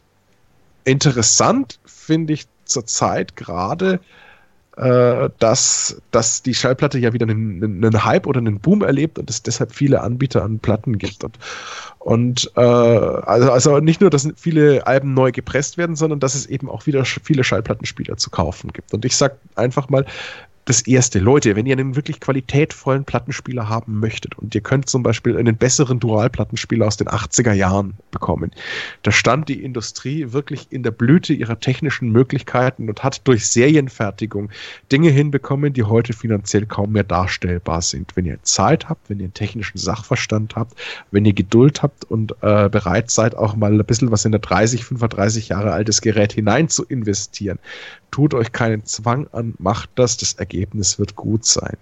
Auf der einen Seite. Auf der anderen Seite ähm, habe ich gerade mit einem äh, Brettspieler eines österreichischen Herstellers zu kämpfen, der eigentlich durchaus als äh, sehr gerüttelter Einstand in die, äh, in die Schallplattenkreise gilt. Also äh, ich will jetzt gar keinen Markennamen nennen, aber ich äh, hatte dieses Gerät halt letzten Endes auf dem Tisch, um ihn ein bisschen zu überarbeiten und ähm, tolle Optik, Klavier lackiert, also, also wirklich Glanzoptik, einen Teller äh, aus einem wirklich vollen Stück Acryl gefräst, sieht sehr anständig aus und wenn du ihn dann alles um ein Brett organisiert und wenn du ihn dann ähm, zerlegst, dann kommst du eben, eben, dann, dann stößt du sehr schnell auf technische und konstruktive Mängel.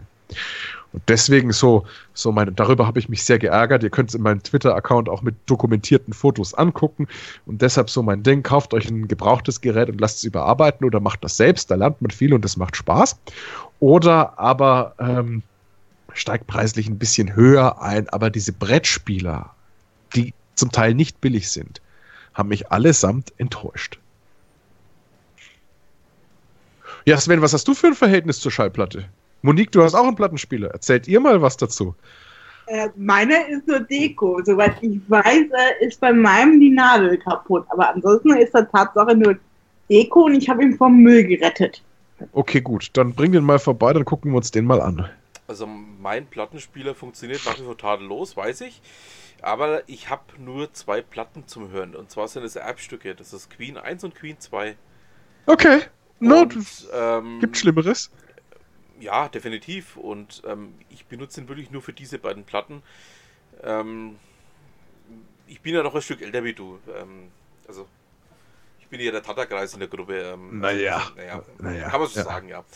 Und ähm, ich bin eigentlich mit der CD groß geworden. Also, ich weiß genauso wie du auch, ähm, wie das damals war, als wir die, die, diese Zeit hatten. Mit WOM und wie sie noch alle hießen, die ganzen Ja, Läden ja. ähm, wo es wirklich nur noch ein ganz kleines Plattenregal gab und der Rest war einfach alles entweder CD oder es war MC. Und ähm, ja, wie will ich es ausdrücken, ich bin mit, mit den Platten, ich habe zwar Berührungspunkte gehabt, meine Großmutter welche gehabt, und der Plattenspieler, den ich jetzt habe, ist auch der, den ich von meiner Großmutter ererbt habe. Also der ist jetzt auch schon so fast ja, 35 Jahre dürfte schon haben. Das ist ein Universumgerät, ähm, funktioniert nach wie vor tadellos und stammt ähm, aus den frühen 80ern. Und Ja. ähm, was mich aber fasziniert, ist dieser Klang. Und zwar, ähm, ich habe Queen 1 und Queen 2 auch auf CD. Ich habe sie auch als MP3. Aber es ist ein absolut anderer Klang. Ein anderer Klang, aber ich würde nicht sagen, zwingend ein besserer.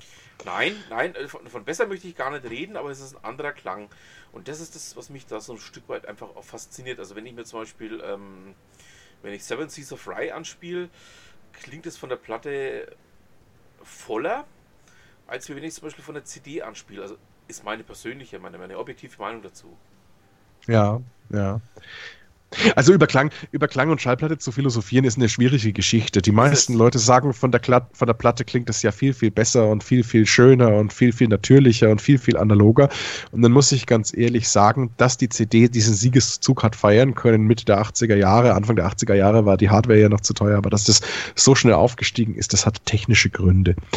Schallplatten haben ein paar konstruktive Mängel, die man mit enormem Aufwand hat versucht, ihnen auszutreiben, die aber da sind. Einer der Mängel der Schallplatte ist, dass das Fre- Frequenzspektrum ähm, der Schallplatte wesentlich geringer ist als das der CD. Auf der einen Seite. Auf der anderen Seite muss ich ganz ehrlich sagen, selbst ein 25- oder 30-Jähriger ist nicht in der, mit einem perfekten Gehör, ist nicht mehr in der Lage, äh, äh, ich sag mal, dieses volle Frequenzspektrum, das die CD technisch darbietet, ähm, ähm, ähm, ähm, komplett rauszuhören. Insbesondere im Bereich der Höhen.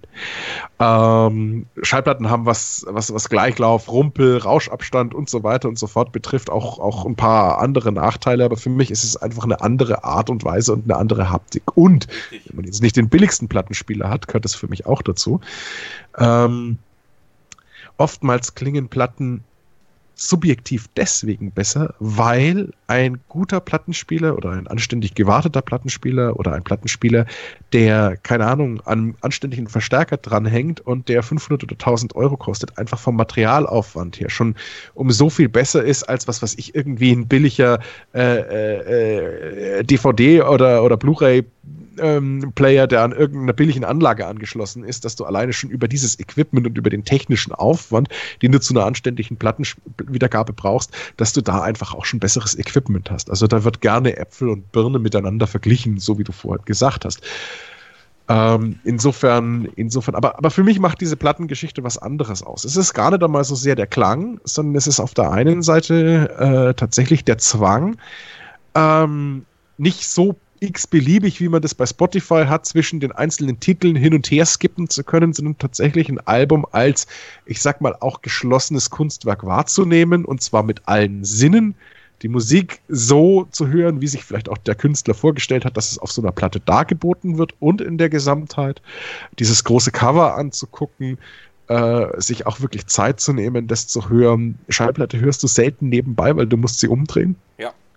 Ähm, und, und das wirklich, das wirklich sozusagen zu genießen und, und die Schallplatte zwingt einen, abgesehen davon, dass da einfach auch die Sammelleidenschaft dahinter steht, äh, äh, sich auch fürs Musikhören Zeit zu nehmen. Und mit, dem, mit diesem Zeitnehmen entsteht auch automatisch einfach eine, ein besseres Verständnis, eine größere Tiefe, vielleicht auch eine innigere Beziehung zu dem, was du da tust und hörst. Und das macht für mich diese Schallplattensammlerei und dieses Ganze drumherum so, so zu so einem netten Hobby, sag ich jetzt Hm. mal. Also kann ich verstehen, bei mir ist es ein kleines bisschen anders gelagert, aber es liegt wahrscheinlich daran, dass ich einfach älter bin wie du. Ähm, bei mir ist es, ähm, also auch dieses, dieses, diese, diese Tiefe, ich will, wenn ich ein Album habe, von dem ich weiß, es ist ein Gesamtkunstwerk, ich nenne es einfach mal hier ähm, das Duke-Album von Genesis, was ja ein in, in sich geschlossenes Werk ist, oder ähm, ähm, anderes Beispiel, ähm, Pink Floyd, ähm, The Wall, was ja auch ein in sich geschlossenes Werk ist. Ja, ähm, wo man einfach auch sagt, man muss es komplett durchhören. Einzelne Titel bringen einem da gar nichts, sondern man muss es als in sich geschlossenes Werk durchhören. ja. Ähm, bestes Beispiel wahrscheinlich Dark Side of the Moon gewesen, was ja im Endeffekt Ja, der Zyklus okay. seines Lebens ja, ist. Ja. Aber ähm, ich höre diese Platten oder ähm, diese Alben, Platten ist ja bei mir falsch, weil ich habe ja nur zwei, aber ich höre diese Alben unterwegs.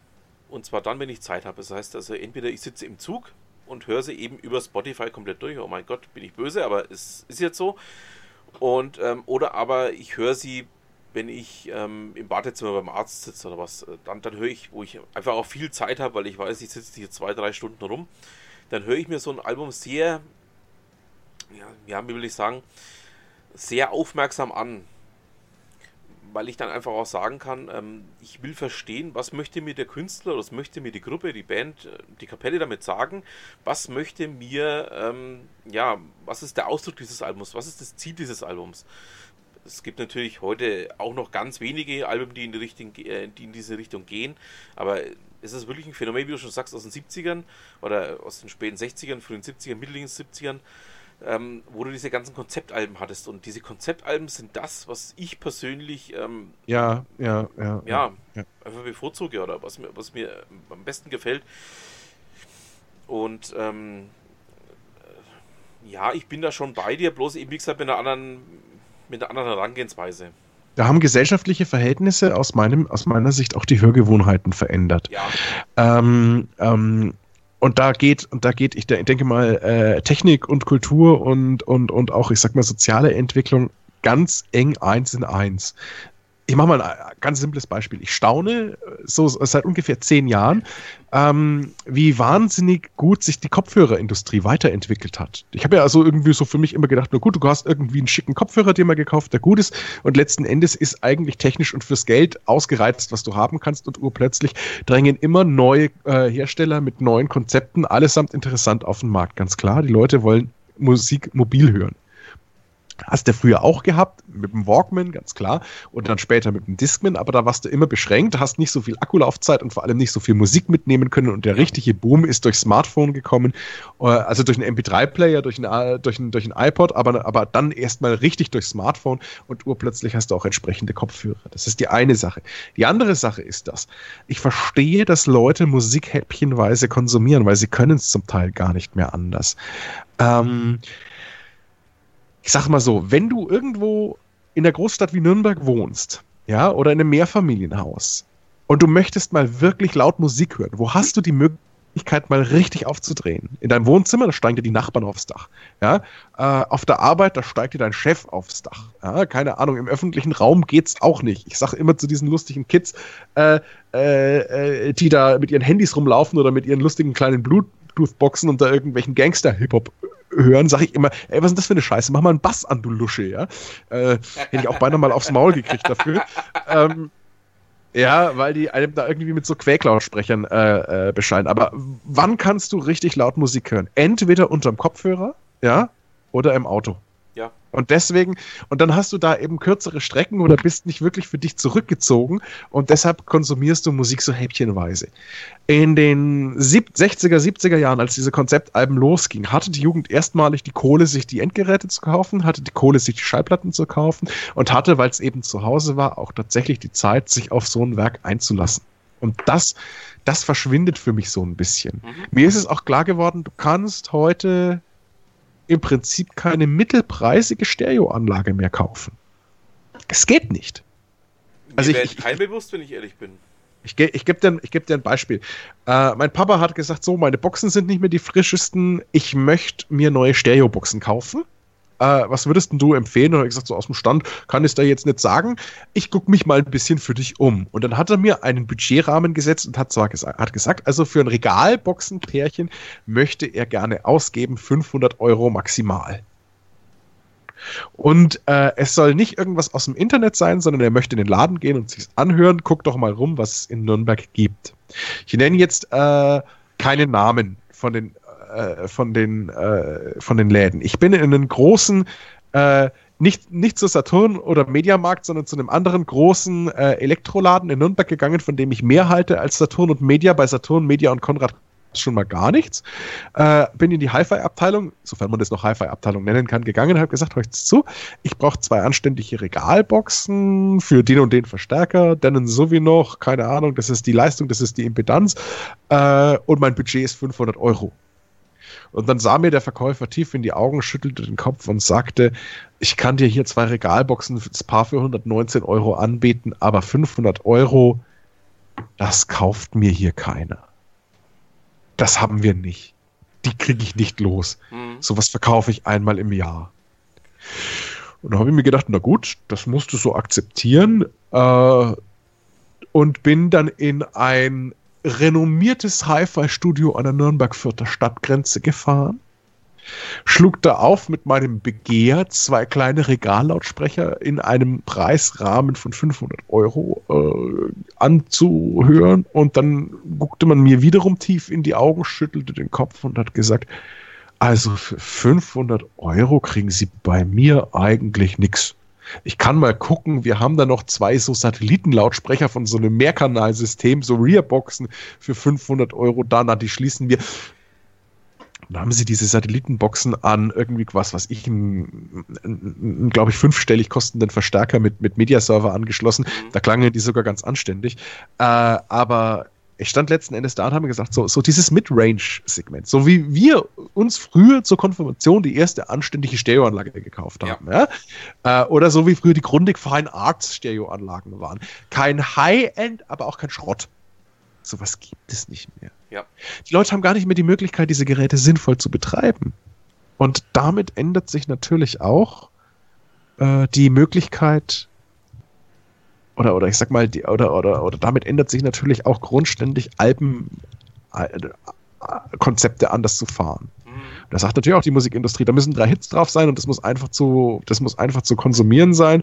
Und im Prinzip ist ja gerade durch, durch ähm, Spotify dieses Album äh, komplett, komplett verschwunden. Äh, als, äh, oder äh, am Verschwinden als Kunstform. Jein, jein. Also, ähm, was ich eben an, an Spotify für meinen Teil sehr schätze, ist, dass ich jetzt auf Alben zugreifen kann, die ich selber nicht habe. Ja. Und ja. die ich aber immer gern gehabt hätte, weil es jetzt zum Beispiel eine gibt, so Traveling Wilburys. Diese Alben kriegst du nirgends. Du kannst, Ja. du kannst ja. die Leute bestechen, du kannst die Leute angreifen, du wirst diese Alben nirgendwo kriegen. ja, okay, das, das verstehe ich ja. Ja, ja klar, freilich. Ja. Und das waren eben Alben, die wollte ich schon immer mal hören. Und die habe ich eben erst so seit, seit ich Spotify verwende, konnte ich mir diese Alben mal anhören. Und ähm, ich, ich habe da eine, eine gespaltene Persönlichkeit zu dem Thema. Ja, also ich sehe das schon auch, dass das Album als Kunstform weniger wird. Verschwinden wird es, glaube ich, nicht, aber es wird weniger werden. Ähm, aber es ist für mich persönlich auch den großen, oder es bringt für mich persönlich auch den großen Vorteil, dass ich jetzt die Möglichkeit habe, mir eben die Sachen anzuhören, die ich nicht habe. Ja, ähm, das, das, das definitiv. Ich meine, wenn du früher in den 80er Jahren kein, das Album nicht gehabt hast und das kein Freund hatte und du vielleicht auch nicht die Kohle gehabt hast, dann standst du halt da und hast versucht, irgendwie einzelne Songs irgendwie, keine Ahnung, aus dem Radio auf Kassette aufzunehmen. Das ist ja auch noch so ein beliebter äh, äh, Freizeitspaß von uns früher gewesen. Wenn der Ähm, Gottschalk da dazwischen gequatscht hat, genau. Ja, genau. Äh, äh, irgendwie, irgendwie war da was aufzunehmen.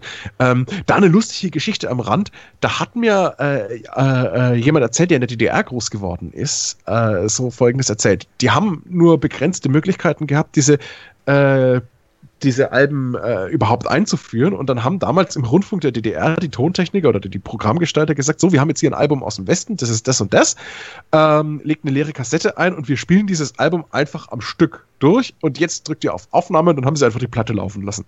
Finde ich auch total witzig eigentlich. Ja, um, um, um Musik auf diese Art und Weise, na, da gab es in dem Sinne ja auch diese Urheberrechtsgeschichten nicht wirklich, weil es war ja feindliches Ausland und dann haben die das einfach gemacht.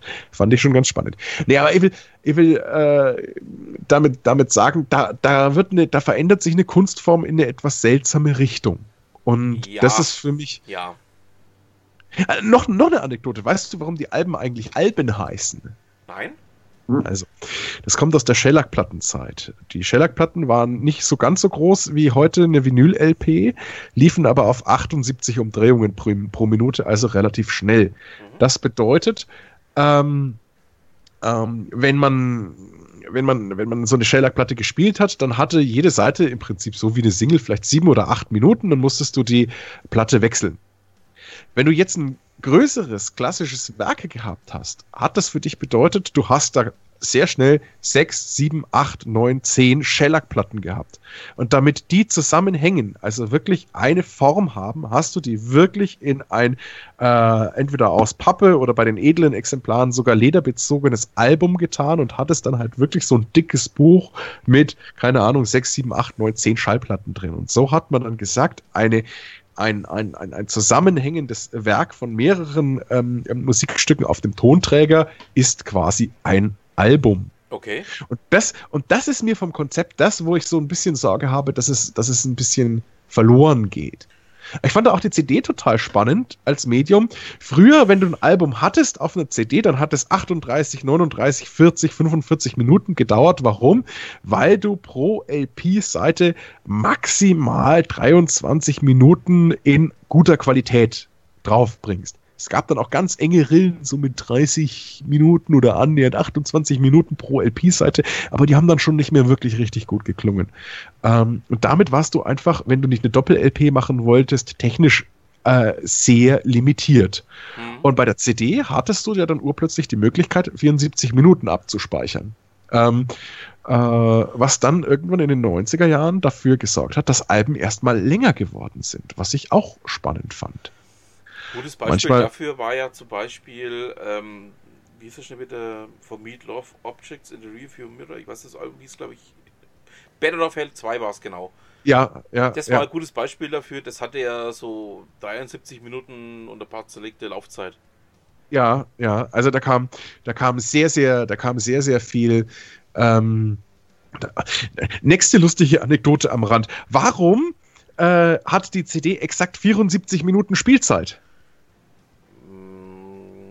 Weiß ich nicht weiß nicht, ob es eine Urban Legend ist, aber man erzählt sich eigentlich sehr hartnäckig. Mhm. Äh, Sony und Philips haben die CD gemeinsam entwickelt, Ende der 1970er Jahre und brauchten jemanden, der ihnen das Ding wirklich promotet und haben als erste Kundschaft oder als erstes Marktsegment Leute gehört, äh, im Auge gehabt, die klassische Musik gehört haben. Weil das in der Regel die Leute waren, die einfach genug Kohle gehabt haben, um sich am Anfang diese sauteuren Player und diese sauteuren CDs auch zu kaufen. Und als Medienpartner haben sie ganz, ganz früh Herbert von Karajan mit reingenommen genommen, der ja wirklich mhm. eine Berühmtheit schon damals war. Und Karajan sagte, Beethovens Neunte läuft 74 Minuten und mein Anspruch an dieser Technik ist, dass ohne Seiten- oder Mediumwechsel diese 74 Minuten dieses Werkes durchlaufen. Damit war eine Landmarke gesetzt. Definitiv. Und wenn Karajan das sagte, dann hat es was gehabt. Dann muss es wohl, dann muss es wohl stimmen. Nein, ja. keine Ahnung. Ja. Na, ich, ich kann, ich, äh, ich habe auch äh, allerdings einen Free-Account von Spotify und ab und zu, wenn ich nichts finde, äh, dann äh, höre ich mir tatsächlich auch Musik über Spotify an. Äh, freilich, weil du kannst nicht alles haben und wie du gesagt hast, es gibt Musik, die ist einfach vergriffen. Ja. Ja. ja. Und äh, die findest du dann irgendwo auf Samplern, aber um dann irgendwie dein Album oder wirklich ein Övre eines Künstlers äh, herzukriegen, schwierig. Auf der anderen Seite gibt es auch immer wieder Musik. Redet ruhig weiter, das ist nur mein Telefon. Michi, bist du noch da? Äh, ja, jetzt bin ich wieder da. Ich bin irgendwie drauf gekommen. Ähm, aber es gibt immer wieder auch ähm, ähm, ähm, Musik, die auch bei Spotify nicht verfügbar ist. Ja, ist mir auch schon aufgefallen. Also, ja. Ähm, Wobei mittlerweile Neil Young sogar verfügbar ist, muss man sagen. Also den, der war ja auch ganz lange ähm, nicht verfügbar. Ist es jetzt seit Mitte letzten Jahres, oder was, Anfang letzten Jahres? Für seit letzten Jahr kann man ihn auch auf Spotify hören. Ja, da gab es dann ja auch immer mal wieder so Versuche von Künstlern, da was Eigenes zu, äh, zu etablieren. Und es gibt ja. ja. immer wieder mal auch so einen, äh, ich sag mal, Spotify in Anführungsstrichen Künstlerstreik. Ähm, weil, weil, weil die ja wirklich nur, nur, nur Bruchteile eines Cents pro Play, also, also pro, pro, pro Play kriegen oder irgendwie sowas, mhm. ja, und weil die natürlich, ich sag mal, äh, von den, die sind da anderes gewohnt, klar. Ja, ja. definitiv, also auch, auch zu Recht meiner Meinung nach. Aber wie gesagt, ich habe da so ein bisschen gespaltenes Verhältnis dazu. Also zum einen eben, weil es mir einfach hilft, die Dinge zu hören, die ich nicht habe oder auch an die ich nicht rankomme. Und ja. zum anderen, ich sehe natürlich auch diese Geschichte, also dass ähm, da die Künstler nicht vernünftig entlohnt werden. Aber ähm, ja, dann muss man sich einfach mal an den Tisch setzen und muss sich einfach mal einigen und ähm, knallhart formuliert, ähm, die Schweden werden schon irgendwann nachgeben müssen, weil wenn die, die geballte Künstler macht einfach dann mal sagt, ähm, nö, so nett und jetzt zahlt mal vernünftig, dann wird sich damit sicher auch was tun, aber dann müssen sich die Künstler eben auch mal zusammenfinden und müssen von, von sich aus sagen, hey Leute, so nett. Ja gut, aber der, die andere Alternative der Künstler und ich meine, äh, du könntest ja im Prinzip sagen, eigentlich haben die Künstler total die Macht. Die können sagen, zu den und den Konditionen bekommt ihr unsere Musik und sonst kriegt ihr sie halt nicht. Mhm. Aber die Geschichte ist halt immer die alte, wenn die Künstler zu frech werden und dich würde so ein Spotify-Account urplötzlich im Monat nicht einen Zehner kosten oder was zahlt man dafür, ich weiß es gar nicht, sondern vielleicht 30 Euro oder sowas, ja. Äh, dann würdest du auch sagen, ey, 30 Euro gebe ich dafür nicht ein, nicht aus. Die Musik, die ich haben möchte, habe ich und für 30 Euro kriege ich irgendwie drei Alben bei Amazon als Download oder irgendwie sowas, keine Ahnung, äh, brauche ich nicht, ja. Ähm, und dann würde die Piraterie wieder nach oben ziehen. Heute brauchst du dir, wenn du so ein Spotify-Abo hast, letzten Endes gar nichts mehr illegal runterladen, ja äh, weil du irgendwie alles verfügbar hast letztlich. Und in dem Moment, in dem sowas teurer wird oder irgendwie aus äh, irgendwelchen Gründen unattraktiv, äh, florieren dann halt die illegalen Downloads und dann hat der Künstler gar nichts davon. Und dann darf der Künstler wieder mit irgendwelchen komischen Abmahnanwenden hin, allen Welten hinterherlaufen und ach, was weiß ich nicht alles. Da erwischt es eh bloß irgendwie, was weiß ich, die Kiddies oder die alten Omis, die es nicht besser wissen, ja. aber eigentlich kannst du da nichts dagegen machen. Mhm. Insofern, insofern äh, äh, denke ich tatsächlich, dass unterm Strich, wegen einfach der, der Möglichkeit der verlustfreien Kopie, tatsächlich solche Anbieter wie dieser oder Spotify oder auch Amazon Music oder selbst iTunes äh, am längeren Hebel sitzen. Ja. Für mich spannend ist halt, dass gerade Spotify es hinbekommen hat, wirklich über die Labelgrenzen hinweg äh, äh, Rechte zu haben und zu halten. Das ist das, was mich ja, wir haben es ja in der letzten, in der Sendung 100 schon mal gesagt, äh, genau. äh, bei diesen ganzen, bei diesen ganzen ähm, Serien und, und Pay-TV-Geschichten, also bei diesen digitalen Streaming-Angeboten, so wahnsinnig nervt. Willst du Serie X haben, musst du, brauchst du Netflix-Abo, willst du Serie Y haben, brauchst du Amazon Prime und für Serie Z brauchst du, keine Ahnung, wie heißt es, Maxdome oder irgendwelche anderen Geschichten. Äh, wobei dass es Maxdome noch gibt, wundert mich eh ein bisschen, aber egal. Äh, und dann Und dann, und dann hast du da irgendwie drei, vier, fünf Abonnements und für manches brauchst du dann wieder Sky oder irgendwie sowas. Das kann ja dann auch, es wird unübersichtlich, unentspannt und irgendwann willst du es ja auch nicht mehr zahlen. Ja? Da finde ich diese Sky-Geschichte, also ich habe es nicht persönlich, ich brauche sowas nicht, aber eigentlich ganz charmant, die so gesagt haben, du hast Sky und Netflix in einem Bundle. Hm. Ja, es ist, ist mal ein Schritt in die richtige Richtung, aber eigentlich willst du alles auf einer Plattform haben. Im Grunde genommen ja. Ja, und für Musik man, gilt das Gleiche. Hm. Und da hat eben, ja, man muss es mal so klar sagen, da hat Spotify eben den richtigen Riecher oder bislang bewiesen, so muss man vielleicht ausdrücken. Ja, also zumindest, ich kann es ja nur, ich kann, ich bin kein Amazon Prime-Mitglied mehr, weil es sich für mich nicht rentiert und weil ich mhm. kaum äh, Serien gucke drüber. Also da tut sich da nichts. Meine Bücher kaufe ich inzwischen auch tatsächlich im lokalen Buchhandel. Ähm, und wenn ich wirklich mal gezwungen bin, irgendwas Technisches über Amazon zu bestellen, dann ist es in, my, in aller Regel tatsächlich so hochpreisig, äh, dass ich über die 30 Euro komme. Das heißt, für mich, für mich tut sich das nichts, mhm. nichts mehr. Und ich bin Amazon Prime-mäßig auch wirklich sauer. Ich glaube, das habe ich beim letzten Mal auch schon genau. gesagt weil äh, selbst wenn du Prime hast, wartest du oft zwei oder drei Tage auf irgendwas, was du früher einfach im Nachtsprung ohne Amazon Prime bekommen hast. Also sie limitieren den Service und wollen dafür Geld haben. Das sehe ich halt genau gar nicht ein. Ähm, aber damals war es so, als dieses Amazon Music gelauncht worden ist, ähm, ähm, war ich begeistert, was für, ich sag mal, zum Teil äh, randständige und abgedrehte Sachen da drauf waren, aber es war halt nicht nachhaltig.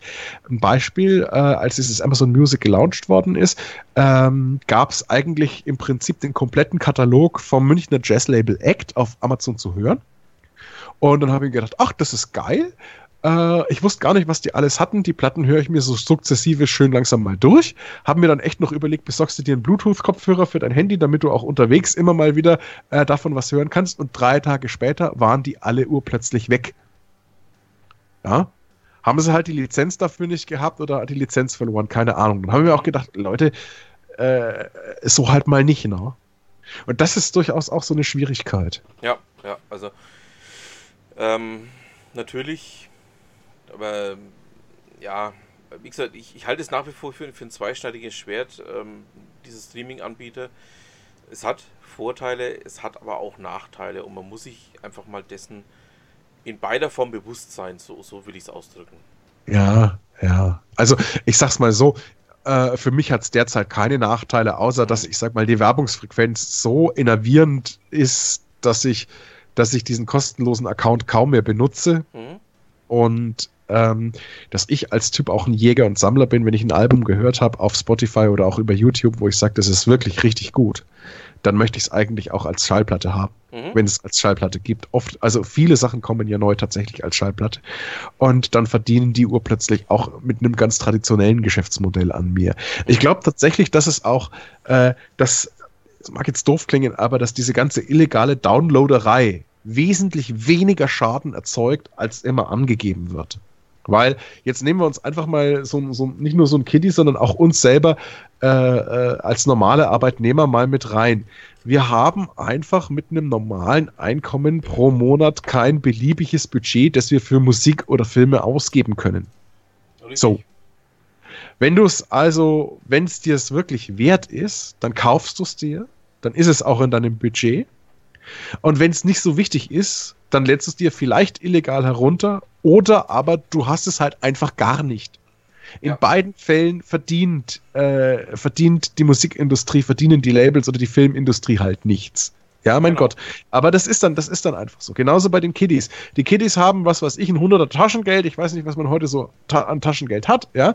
Und von diesem Geld können sie sich, was weiß ich, so und so viele Alben kaufen, aber sie brauchen halt auch ein bisschen Kohle für Zigaretten und für die Disco und was weiß ich nicht alles, ja. Mhm. Und dann hast du halt die Möglichkeit, so und so viele Alben zu kaufen und mehr als in diesem Budget drinnen ist, kannst du halt einfach nicht verdienen. Fertig. Und wenn So dann irgendeiner sich, wenn ich, wenn sich dann irgendeiner das Album runterlädt, illegal, ja, keine Ahnung, dann äh, hat es halt illegal runtergeladen, aber dieses Geld wäre so oder so nicht angekommen. Ja. Und deshalb finde ich, was die, was da die Rechteinhaber machen, zum Teil wirklich lächerlich. Ähm, ähm, und äh, da zu sagen, und, und das ist, glaube ich, auch das Erfolgsmodell äh, von solchen Diensten wie Spotify, zu sagen, ich habe alle, ich biete dir einen Dienst, der gerade so teuer ist, dass er in dein Budget passt und gebe dir dann im Prinzip unbegrenzten Zugriff drauf. So sollte es laufen. Mhm. Das halte ich auch für eine durchaus gute und wertvolle Geschichte. Ist es definitiv mal Ja. noch, ja. Ja. Genau. Und, und, und, und für mich, für mich ist, äh, ich, ich will, ich will auch gar nicht dagegen reden. Ich, ich bin kein Feind von Spotify, überhaupt nicht. Ich finde halt bloß, äh, dass Spotify es dem, ich sag mal, dem, dem Musikalbum als Kunstform sehr schwer macht. Ja, Ich habe da, ich hab da, ich hab da eine lustige Anekdote. Äh, ich weiß auch nicht, ob sie wirklich stimmt. Mhm. Aber sie könnte wahr sein und alleine das ist das, was es bedenkenswert macht. Ähm, ich war mal äh, äh, in den 1990er Jahren äh, in Osteuropa unterwegs, um es genauer zu sagen, im Baltikum. Und da gab es an jeder Straßenecke so fliegende Stände mit raubkopierten Kassetten. Mhm. Und die haben damals irgendwie umgerechnet, was weiß ich, ein, zwei Mark gekostet. Und das waren so, so transparente Standardkassettengehäuse äh, Gehäuse und ein eher billiger fotokopierter Einleger. Aber man hat zum damaligen Zeitpunkt in den 1990er Jahren ja immer einen Walkman an, am Mann gehabt und auch, dass die Qualität der Kassetten vielleicht nicht ganz perfekt waren, ist eigentlich nicht so sehr ins äh, Gewicht gefallen. Und da habe ich dann einige Alben sozusagen als raubkopierte Kassetten tatsächlich mitgenommen. Und dann bin ich mit einem guten Kumpel, das, wird, das war kurz nach dieser Reise, äh, äh, nach London gefahren und wir haben auf dem, auf dem langen Weg, also gefahren wohlgemerkt, nicht, ge nicht geflogen und haben auf diesem äh, langen Weg eben tatsächlich auch viele Kassetten abgehört. Mhm. Unter anderem war da dabei als Raubkopie das Album In Utero von Nirvana. Und wir legen das in, in, in, in den Kassettenrekorder ein und hören uns das Album an und dann guckt er mich ganz entsetzt an. Er hat gesagt, wo hast denn das her? Er hat gesagt, ach, das habe ich irgendwie bei so einem fliegenden Tandler da in Litauen, keine Ahnung, am Straßenrand einmal mitgenommen für ein paar Groschen, ja. Und dann hat er gesagt, das geht ja überhaupt nicht. Und dann hat er gesagt, ach komm, so schlecht klingt das doch technisch eigentlich nicht. Und dann hat er gesagt, nein, nein, äh, die Auswahl der Titel ist ja völlig durcheinander. Mhm. Äh, zufälligerweise hat er da auch irgendwie, glaube ich, die CD mit dabei gehabt und dann haben wir tatsächlich die Titelliste verglichen und festgestellt, ja, die sind völlig durcheinander gewürfelt. Warum? Der osteuropäische ähm, Schwarzkopierer wollte natürlich äh, Tonband sparen und hat die Titel so angeordnet, dass A- und B-Seite möglichst gleich lang sind. Okay. und er möglichst wenig Band in die Kassette rein konfektionieren muss. Die haben das ja auch in industriellem Maßstab gemacht. Äh, und auf der CD und auf der Schallplatte waren halt die Titel so, wie sich das Kurt Cobain vorgestellt hat. Mhm. Und dann sagte er, also, und dann sagte ich, na ja, gut, er wird technische Gründe haben, dass das so ist, was ist für dich jetzt der Frevel? Und dann hat er gesagt, es ist überliefert, dass Nirvana ähm, mit der Auswahl und Dramaturgie dieser Titel sich genauso viel Zeit genommen haben, wie sie ge überhaupt gebraucht haben, um das gesamte Album aufzunehmen. Und da ist mir dann schon klar geworden, dass ein Album wirklich mehr ist als nur eine lose Aneinanderreihung von Tracks. Mhm. Äh, du, das ist genau das gleiche ähm, wie, wie, wie mit The Dark Side of the Moon oder The Wall. Du kannst nicht hergehen und das einfach mal durchschütteln und diese Tracks irgendwie beliebig laufen lassen, ja? Ja. Äh, Das funktioniert Äh, nicht. Du, das, du musst dieses Dramaturgie ja, einhalten. oder Pictures of an Exhibition äh, äh, oder, oder äh, was wir da nicht alles für großartige Rock-Konzeptalben hatten. Äh, das, das äh, Tommy, The Who, ja, äh, das kannst du nicht machen. Nee, No? nee. Das, das äh, und, und, und, und, und letzten Endes ist es aber genauso. Die meistgehörtesten Songs, ähm, die, die spülst dann eben gerade in diesen vorkonfektionierten oder KI-gestützten Playlists nach oben. Das heißt, du hast dann, äh, du hast dann, wenn du sagst, okay, ich, ich, ich mag eine Psychedelic Rock äh, äh, Playlist im Stile von Pink Floyd, dann drischt's da halt tatsächlich äh, The Dark Side of the Moon vom Album The Dark Side of the Moon und vielleicht Money noch mit rein und äh, äh, We Don't Need No Education von The Wall und dann halt irgendwie, keine Ahnung, noch ein Track von Live in Pompeii und dann bist du bei Pink Floyd durch und dann kommt halt, keine Ahnung, dann kommt halt irgendwie die nächste Geschichte. Ist wird der Sache nicht gerecht. In keinster Ja, Weise. wir haben natürlich als Jugendliche auch unseren Mädchen Mixtapes äh, in abendelangen Se Sessions zusammengeschnitten. Aber Klar, selbstverständlich. äh, ja. Aber, aber es ist trotzdem noch mal irgendwo ein bisschen was anderes. Ja, das ist es definitiv. Aber um das Ganze auch jetzt mal zu Ende zu führen, ähm, Ja, wir sind schon wieder ordentlich dabei, gell? es sind ja fast zwei Stunden 30 haben wir jetzt, ja. Ach du große Freude. da werden meine Hörer wieder viel Freude daran haben. Ähm, ja, nein, aber ich denke, das Album selber wird nicht sterben. Es wird sich noch verändern, ja. Konzeptalben wird es nicht mehr geben oder fast keine mehr geben, vielleicht einige wenige verbliebene. Aber die werden wohl in irgendwelchen Sparten bleiben. Oder sind sie eigentlich eh schon in den Sparten. Was passieren wird, es wird natürlich der Single-Bereich wird nach wie vor im Vordergrund bleiben. Gut, das hatten wir Anfang der 60er ja auch schon. Ähm, diese, diese reinen Alben oder die, diese, diese Rock-Alben kamen ja eigentlich auch erst Mitte der 60er auf. Ähm, aber es, es, das Album selber wird nicht sterben, glaube ich. Also davon bin ich fast überzeugt. Ja, als, als äh, äh, das Album, das Album selber wird nicht sterben, aber ich sag mal, diese geschlossene Einheit, die, die für mich auch so ein bisschen immer den Reiz ausgemacht hat, äh, die ist, die ist, die ist schon ein Stück weit in Gefahr. Man kann es natürlich genauso andersrum auch sehen. Ich kenne auch wirklich Alben, wo ich sage, hey, da sind zwei, drei richtig gute Titel drin, ja, drauf und äh, der, dann hat die Band irgendwie, keine Ahnung, den Rest halt irgendwie gefüllt mit irgendwelchen belanglosen Scheiß, damit sie halt ein Album mal wieder turnusgemäß oder vertragsgemäß rausbringen kann. Und da sind auch Größen drunter, wo ich sage, ähm, ähm, es gab Alben in den 1980er Jahren von, die, äh, von, von, von Ten Years After zum Beispiel, äh, wo, ich wo ich mir so gedacht habe, naja, das zweite Album von Whitesnake, naja, es das gab dann grenzt an mal... Arbeitsverweigerung, das zweite Album von Whitesnake. Das grenzt ja größtenteils an Arbeitsverweigerung. Ja, und das, und das erste war so ein Burner. Äh, äh, mit Fool for Your Loving, das ist ja so durch die Mhm. Decke gegangen, dass es sowohl 81 als auch 89 nochmal veröffentlicht haben, ja. Ja. Oder ich weiß nicht, was gab's noch? Dann gab's mal irgendwann von Doro ein paar Alben, wo ich mir gesagt habe, naja, wenn man es nicht veröffentlicht hätte, äh, äh, wäre auch nichts passiert. Oder Bonfire ist mir tatsächlich auch noch so ein bisschen in Erinnerung, die mal so nichtssagende Dinger äh, abgelehnt. Naja, egal. Also ich will jetzt gar nicht so sehr über die Hardrock-Größen daherlästern, aber, aber das kann sich natürlich auch ein Stück weit ändern, ganz klar. Ja. Freilich. Und, ja. und im Prinzip, im Prinzip passiert, äh, passiert was, was, was ganz gegenläufig ist. Das hätte es früher nicht gegeben. Als Beispiel, ich bin ja überzeugt, dass wir in zwei oder drei Jahren äh, die junge Britin Jade Bird mit ihren Songs als wirklich feste äh, Größe im Pop-Business erleben werden. Und bei Jade Bird ist es ganz spannend. Die hat ihre zwei oder drei Top-Hits oder Single-Auskopplungen jetzt in UK wirklich auf jedem Sender laufen, sei es BBC, sei es Virgin, ja, völlig egal. Ähm, aber das Album kommt halt erst im April.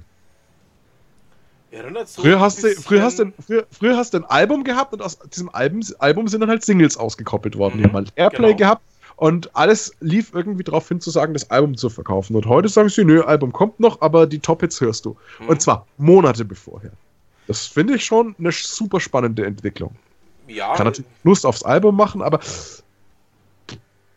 also erinnert so ein bisschen an die, an die Zeit, ähm, als Adele angefangen hat. Da war es ja auch nicht anders. Da kam das Album ja auch erst ähm, ja, deutlich später. Ja, ja, ja, ja, ja.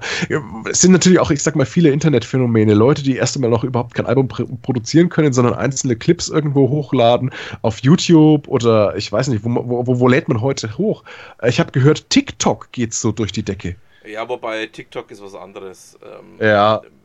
TikTok ist was für Selbstdarsteller. Da machst du nichts eigenes, sondern bei TikTok ähm, ja, gibt es feste Tracks und du spielst sozusagen nur diesen Track nach. Ja, welcher Social Media Kanal ist nicht für Selbstdarsteller? Ja, aber da ist es ganz extrem. Also es ist, Ja, ja, gut, okay, klar. Darum geht es wahrscheinlich auch so durch die Decke, ne? Ja. Also da brauchst du auch keine eigenen, ähm, wie will ich sagen, keinen eigenen Hirnschmalz mehr dafür, sondern da reicht es, wenn du ein, ein einigermaßen fernsehtaugliches Gesicht hast. Also Michi, da sind wir beide raus. ja. naja, aber auf jeden Fall ähm, bleibt spannend die nächste Zeit und ja, da werden wir uns wohl beim nächsten Mal auch wieder mit, über, mit dem Thema beschäftigen.